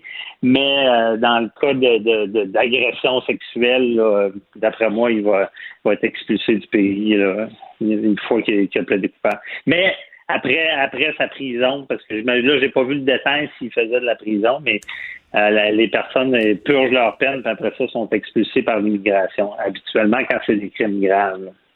Fait que les, bons avocats recommandent à leurs clients de, déclarer qu'ils font du somnambulisme, ça peut toujours être payant? Ah, non, c'est sûr que c'est une défense, ça, ça, fait, ça frappe l'imaginaire des gens. Mais rappelez-vous, c'est des défenses parce que c'est quelqu'un qui n'a pas sa tête le système ne veut pas le condamner parce qu'il n'y a pas cette méchanceté-là du criminel comme on voit habituellement. ça fait partie des défenses. Caroline, on pourra s'en reparler. Ben- il y a bien des défenses de bien. Ben, en fait, tu sais quoi, j'aimerais vraiment que tu me dises comment on fait pour démontrer avec des experts euh, que, oui, je suis somnambule ou pas, puis dans quel contexte, tout ça. Je pense qu'il y a matière à ce qu'on en reparle avec plaisir. Merci beaucoup. Oh, Ça plaisir. Bonne Merci. journée. Bye bye. Merci. C'était Maître François-David Bernier. Parce qu'en immobilier, pour être à son affaire, suivez les conseils de nos experts. Via Capital, les courtiers immobiliers qu'on aime référer. Bonne écoute. Pendant que votre attention est centrée sur vos urgences du matin, vos réunions d'affaires du midi, votre retour à la maison ou votre emploi du soir, celle de Desjardins Entreprises est centrée sur plus de 400 000 entreprises à toute heure du jour. Grâce à notre connaissance des secteurs d'activité et à notre accompagnement spécialisé, nous aidons les entrepreneurs à relever chaque défi pour qu'ils puissent rester centrés sur ce qui compte, le développement de leur entreprise. Ancienne mairesse de Longueuil, l'actualité. LGSN. Vous écoutez Caroline Saint-Hilaire, Cube Radio. Alors, je ne sais pas si vous le savez, mais depuis le 1er septembre 2011, euh, il y a une fonction qui existe au Québec et ça s'appelle le scientifique en chef du Québec. Et depuis 2011, donc, c'est Rémi Quirion qui occupe euh, cette fonction et on l'a au bout du fil, le scientifique en chef donc du Québec. Monsieur Rémi Quirion, bonjour. Oui, bonjour, bonjour. Bonjour. Euh, écoutez, je pense pas me tromper en disant que votre fonction est encore plus évidente, encore plus sous les projecteurs depuis la pandémie. Oui, oui, c'est certain que euh, mon poste, mais aussi la, science en général, la recherche, a été, euh, a été en première page très, très souvent depuis le début de la pandémie, et pour de bonnes raisons. Tout le monde voulait savoir un peu plus qu'est-ce qui arrive avec ce virus-là, c'est de comprendre ce qui se passait. Donc, on a été interpellé très, très, très fréquemment. Très fréquemment. Et, bon, dans vos fonctions, bien sûr, euh, vous siégez sur différents conseils d'administration, euh, bon, puis vous conseillez le ministre de l'économie et de l'innovation en matière de développement, de la recherche et de la science, mais vous regardez un peu partout ce qui se passe dans le monde au niveau de la science et vous faisiez allusion justement au contexte de la pandémie. Euh, est-ce que vous avez l'impression que pour l'avenir, euh, d'investir en recherche, d'investir dans la science, ça va être plus facile pour les gouvernements? Parce qu'on l'a vu que ce soit dans, dans les précédents gouvernements, pas besoin de les nommer, on a souvent coupé quand ça allait mal financièrement euh, dans, dans, dans les, euh, les, vecteurs de recherche de science. Est-ce que pour vous, c'est la bonne nouvelle s'il y en a une dans la, dans la gestion de la pandémie? On espère que oui. Certains, comme vous avez dit, il y avait des, il y a eu des coupures très importantes en santé publique. Ici, mais ailleurs aussi, un peu partout dans le monde, énormément en France aussi, en Europe. Euh, la recherche médicale aussi dans certains secteurs, c'était moins financé, comme par exemple la recherche sur les virus. Au mhm. départ, euh, oui, on n'a plus besoin de faire, on connaît à peu près tout et on s'est rendu compte que c'était pas vrai du tout. Donc, euh, beaucoup, beaucoup très présent pendant la pandémie. Ce qu'on espère maintenant, en sortir, en sortir, en sortant de la pandémie, que oui, les gouvernements, nos gouvernements vont décider de continuer à investir et même investir davantage en recherche, en sciences, qui pour moi c'est un peu euh, un bien commun, c'est un peu une infrastructure finalement d'une mm. société pour être bien préparée à faire face aux futurs euh, pandémie ou tremblement de terre ou inondation ou quoi que ce soit. Mhm. Dès le début du, du confinement, euh, vous aviez déjà exprimé euh, l'idée que le port du masque euh, devrait être encouragé pour ne pas dire obligé. Bon, là, on a vu que certaines tergiversations, euh, euh, disons certaines règles aléatoires dans le port dans le port du masque, dans le, la, la distanciation, 1 mètre, 1,5 mètre. Bon, toutes ces règles-là, on pourrait toutes les énumérer, on finit par s'y perdre. Oui on a l'impression qu'il y a quand même beaucoup de flou artistique. Est-ce que ce sont des décisions qui, sont essentiellement basées sur la science ou c'est des décisions politiques? Ben, il, y a, nous, du côté recherche, du côté science, on fait des recommandations comme Horacio Arruda fait et autres, là. Et par la suite, bien sûr, le, le politique, il y a une décision qui est politique. La science fait partie, c'est un élément important de la décision. Mais bien sûr, le politicien doit regarder aussi d'autres aspects, comme bien sûr l'économie d'une société, euh, des, des, groupes de personnes qui sont peut-être plus affectés par ce, ce type de décision-là, donc l'ensemble de l'œuvre. Et en plus de ça, ce côté de la science, ben, la science a évolué, évolué très rapidement. Nos connaissances ont évolué rapidement sur euh, le virus, le coronavirus. Mais au, point, au début, là, au mois de mars, on n'avait pas beaucoup, beaucoup de connaissances. Donc, euh, ça semble, oui, un peu lourd et des fois un peu contradictoire euh, d'une semaine à l'autre, mais c'est parce qu'on on apprend, on connaît et vraiment les chercheurs ont travaillé ensemble partout dans le monde pour essayer d'accélérer euh, nos connaissances sur le virus. C'est pour ça que des fois, ça semblait un peu. Euh, on faisait des, des, On disait une semaine quelque chose, la semaine suivante, c'était peut-être un peu différent parce qu'on apprenait sur le virus, sur la façon dont il entrait dans les cellules, et l'impact aussi de distanciation, euh, l'impact des masques et tout ça.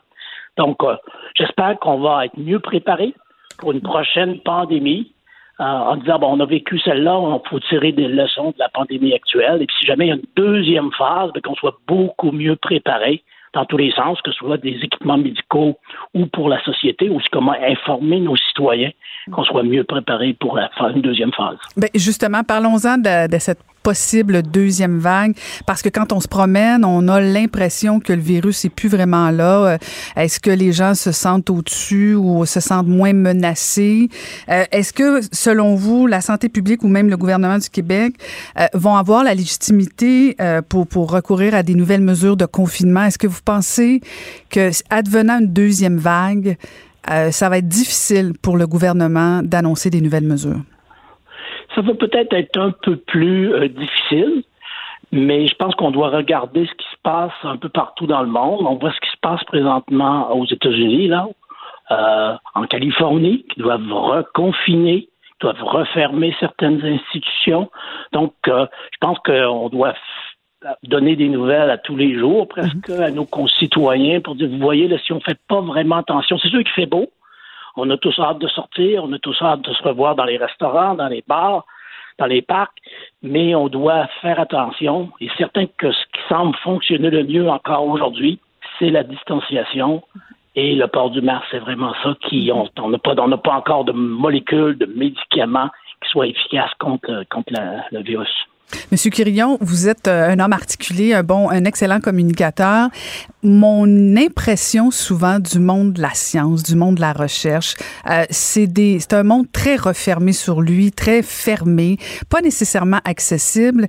Euh, est-ce que c'est pas justement euh, une belle occasion pour des gens comme vous, des bons scientifiques, d'être davantage sur la place publique, un pour pour s'assurer que qu'on puisse mettre fin aux fausses nouvelles. On, on l'a vu là, les toutes les conspirationnistes, bon, euh, tout ça, là, les, les, fausses nouvelles, peu importe.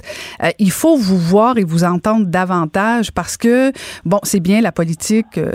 je, je, je dénigrerai pas le monde politique, mais mais en même temps, quand c'est un scientifique qui, parle à partir de données réelles, scientifiques, basées sur la science, ben, il y a quelque chose de rassurant aussi, non? Oui, et ça, je l'ai dit aussi dans certaines autres entrevues, en disant euh, le sport peut être très présent euh, au Québec, le hockey, tout ça. J'espère que la science va garder sa place si le hockey revient, qu'on, va, que les scientifiques vont être sur la place publique. Il y a peut-être aussi à faire du travail à faire de notre côté. Ben oui. Les chercheurs, les scientifiques, les fonds de recherche aussi, là, de financer la communication scientifique. Mhm. Supporter ceux qui veulent en faire. C'est peut-être pas tout le monde qui veut en faire ou qui peut en faire, c'est, c'est correct aussi, là.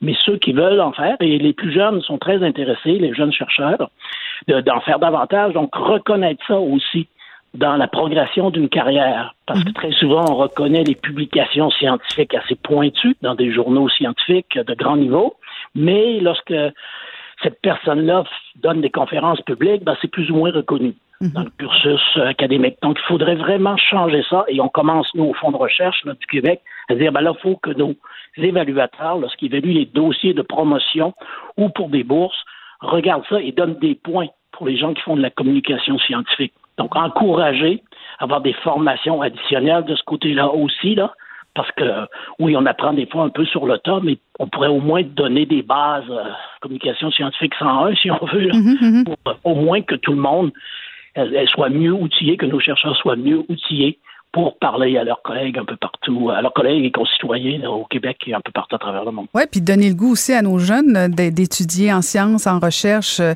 et que ce soit valorisé un petit peu plus. Euh, puis je vous avoue qu'en préparant l'entrevue, je suis allée sur votre site Internet parce que, bon, on vous entend, on vous a entendu beaucoup pendant la pandémie, mais vous faites plus que, que, que, ça. Vous êtes dans plein, plein, plein de secteurs d'innovation, de l'éducation et je voyais même que vous avez lancé un, un programme des oiseaux à la maison. Oui. Je savais que ça vous ferait rire. Je savais que ça vous ferait rire. Non, mais parce que je trouve. Non, mais parce que, M. Quirillon, dans le sens où c'est des fois inaccessible la science et la recherche. Et je trouve que là, vous avez, vous avez touché quelque chose. Moi, je pense que vous avez un filon intéressant, là, M. Quirillon. Oui, ce qu'on essaie de faire, ça, ça fait maintenant peut-être deux ans qu'on est là-dedans. On a un programme qu'on appelle Engagement. Et c'est d'amener le citoyen nos concitoyens à nous faire des propositions pour des projets de recherche. Donc, euh, c'est sûr que ça démarre, ça a été un peu compliqué, un peu difficile, mais ça s'en vient. Moi, je, crois beaucoup que ça peut aider énormément, en particulier dans le domaine de l'environnement.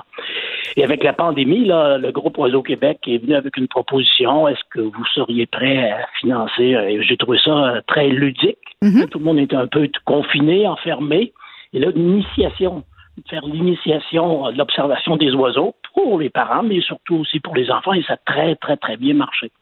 Donc là, on va apprendre aussi de ce genre d'initiative-là pour en faire d'autres. On vient d'en lancer une toute nouvelle aussi sur ce qu'on appelle COVID Art, là, les artistes dans les villes, les villages, de faire des des tableaux, des sculptures qui pour eux vont signifier ce que ça, ce que ça leur a dit, la pandémie, qu'est-ce que ça a eu comme impact dans le village, dans la ville. Donc, qu'on ait un peu une mémoire euh, du côté des arts visuels euh, de cette pandémie-là. Hmm, intéressant. Donc ça, on veut en faire davantage. Ben bravo. Mais merci beaucoup de nous avoir parlé. Alors, on peut aller consulter votre site. Merci beaucoup. C'était Rémi Quirillon. Caroline Saint-Hilaire. Elle a des antennes partout dans les coulisses de la politique. Cube Radio. Un été pas comme les autres. Le buzz de Vincent Dessureau.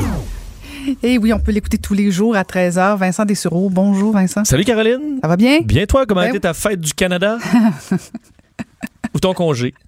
Mon congé, super bien. Ah oui? Super parfait. bien, super bien. Parfait. super. Faisait beau. Toujours dans les boîtes, moi, fait que je suis en train de défaire des boîtes. Ah! Je te dirais, moi qui demeure dans le quartier, dans le, le- le- le- dans l'arrondissement Hochelaga, il y a du. Il y en a du fauteuil partout, hein? Dans les rues, c'est Ah, plus difficile. Ça, je pensais faire le plein. Ben, cha- chapeau à ceux qui font euh, les, les, euh, évidemment les, les, les éboueurs qui ont un travail, euh, écoute, euh, monstrueux à faire pendant en les prochains je vais te jours. Chapeau. quelque chose parce que nous autres, on, on est toujours dans la même maison, mais on a déménagé dans la même maison. En tout cas, c'est très compliqué, c'est Ouais. pas, pas vraiment intéressant. Mais j'avais trois boîtes parce que hier, je faisais du ménage dans mes boîtes, donc je voulais apporter mes boîtes dans des organismes, tu sais, pour les donner. Mais c'est plein partout, toutes les cloches, ça déborde partout. C'est ah, écoute. Ah ouais, donc tu laisses ça à côté. euh, Ben, d'habitude, je mets ça dans Ouais, les cloches pour les là, donner, mais là, c'est plein. Écoute, je peux même pas me rendre à la cloche tellement il y a du stock partout. Fait que j'ai trois faudrait belles que boîtes à donner dans vraiment juste leurs beaux morceaux, leurs belles affaires. Non, mais en fait, c'est peut-être pas brillant de ma part d'aller donner mes choses le 2 juillet. tu peux les conserver quelques C'est ça, jours. je vais garder Ouais, ça. ouais. Donc, écoute, on va parler de Formule 1. Oui, ben en fait. euh, euh, Corde sensible chez moi. Ou de toute une vedette de, de Formule 1, Ah oui? mais pas un pilote. Bernie Ecclestone, le Ah. grand patron, l'ancien grand patron de la F1, euh, qui fait parler de lui aujourd'hui parce que Bernie Ecclestone, faut dire, pourquoi je dis que c'est une super vedette de F1, parce que lui, a- a part- la F1, en- dans les années 70, c'était presque amateur. là. Et lui a pris ça pour en faire un empire qu'il a vendu en 2017 pour 8 milliards. Euh, et il est devenu papa. Enfin, il était déjà papa, mais il est nouveau papa aujourd'hui à 89 ans. Ben, c'est ça, je me, je me demandais. Tu Là. t'es dit, s'il a pris ça dans les années Non. 70, c'est pas une petite jeunesse, hein, effectivement. Non, mais en fait, là, je me suis dit peut-être qu'il y a un junior, tu sais, peut-être que c'était. Oh ben, non, ben, Bernie, euh, on sait qu'on l'a déjà vu long, en fait. On l'a c'est l'avantage que vous avez, les gars, qu'on n'a pas. Ben, en fait, même à 89 ans, tu les gars, euh, on s'entend, c'est tard. Mais euh, lui, on l'a toujours vu parce qu'il est sûr dans le cercle de la, de la F1 et de la course automobile en général, il y a beaucoup de jeunes femmes euh, et lui a toujours été au bras de, de très jeunes femmes et il a donc un nouvel enfant qui s'appelle Ace. Ça a été donc confirmé. Sa femme Fabiana Flozzi, qui a 44 ans, euh, maintenant donc a donné naissance. Elle dit ça s'est bien passé en 25 minutes. Elle remercie Dieu d'ailleurs à quel point ça s'est bien passé. Euh, et euh, Bernie Ecclestone a déjà d'autres enfants. D'ailleurs, sa première fille, elle a quel âge, Déborah? 44. 65. Ah non! 65 ans, sa plus jeune, sa plus vieille. Euh, alors, euh, ses deux enfants ont donc euh, 65 ans d'écart. On sait donc que ça, ça serait déjà, ça C'est pourrait être grand-maman, Rocky ça, ça pourrait être- sa sœur pourrait être grand-maman. C'est un peu particulier. Il a deux autres enfants de 35 et 31 ans. Alors, c'est particulier. Il faut dire que Bernard Costone, personnage, oui, qui a euh, fait beaucoup d'argent, a fait faire beaucoup d'argent à, à plein de gens, mais personnage quand même assez controversé. D'ailleurs, dans les euh, fait très récemment sur le do- dossier Black Lives Matter, s'était fait critiquer beaucoup, euh, entre autres par des, des propos. Il disait que les Noirs étaient plus racistes que les Blancs.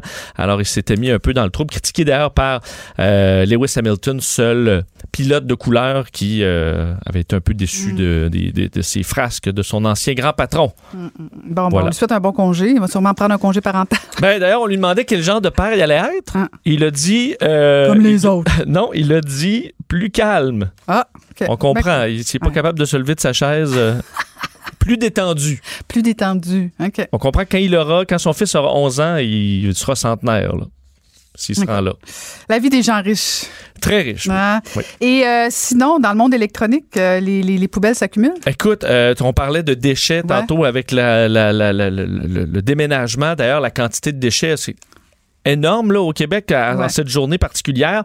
Mais c'est rien par rapport aux déchets électroniques qui s'accumulent dans le monde et on vient de recevoir une nouvelle statistique pour 2019. Donc, la dernière année où on a fait ces calculs, et ce qu'on appelle les E-déchets, donc les déchets électroniques, c'est parce que 2019 aura été un record et sûrement que 2020 le sera encore plus avec le télétravail parce que les gens ont beaucoup renouvelé leurs équipements parce que dans certains cas c'était vieillissant. 54 millions de tonnes métriques. Euh, de vieux téléphones, vieux écrans, euh, des euh, appareils électroménagers, donc 54 millions de tonnes métriques en un an. Ça représente, pour vous donner, c'est dur à visualiser, Ouais, c'est là, ça, j'a- j'avais hâte. le poids de tous les adultes d'Europe. OK, comment? Donc, en déchets pour un an, 17 seulement de ces déchets-là ont été recyclés parce que euh, c'est ça le gros problème. On est inca- C'est très difficile de recycler les appareils électroniques, que les gens le jettent comme, comme n'importe quoi.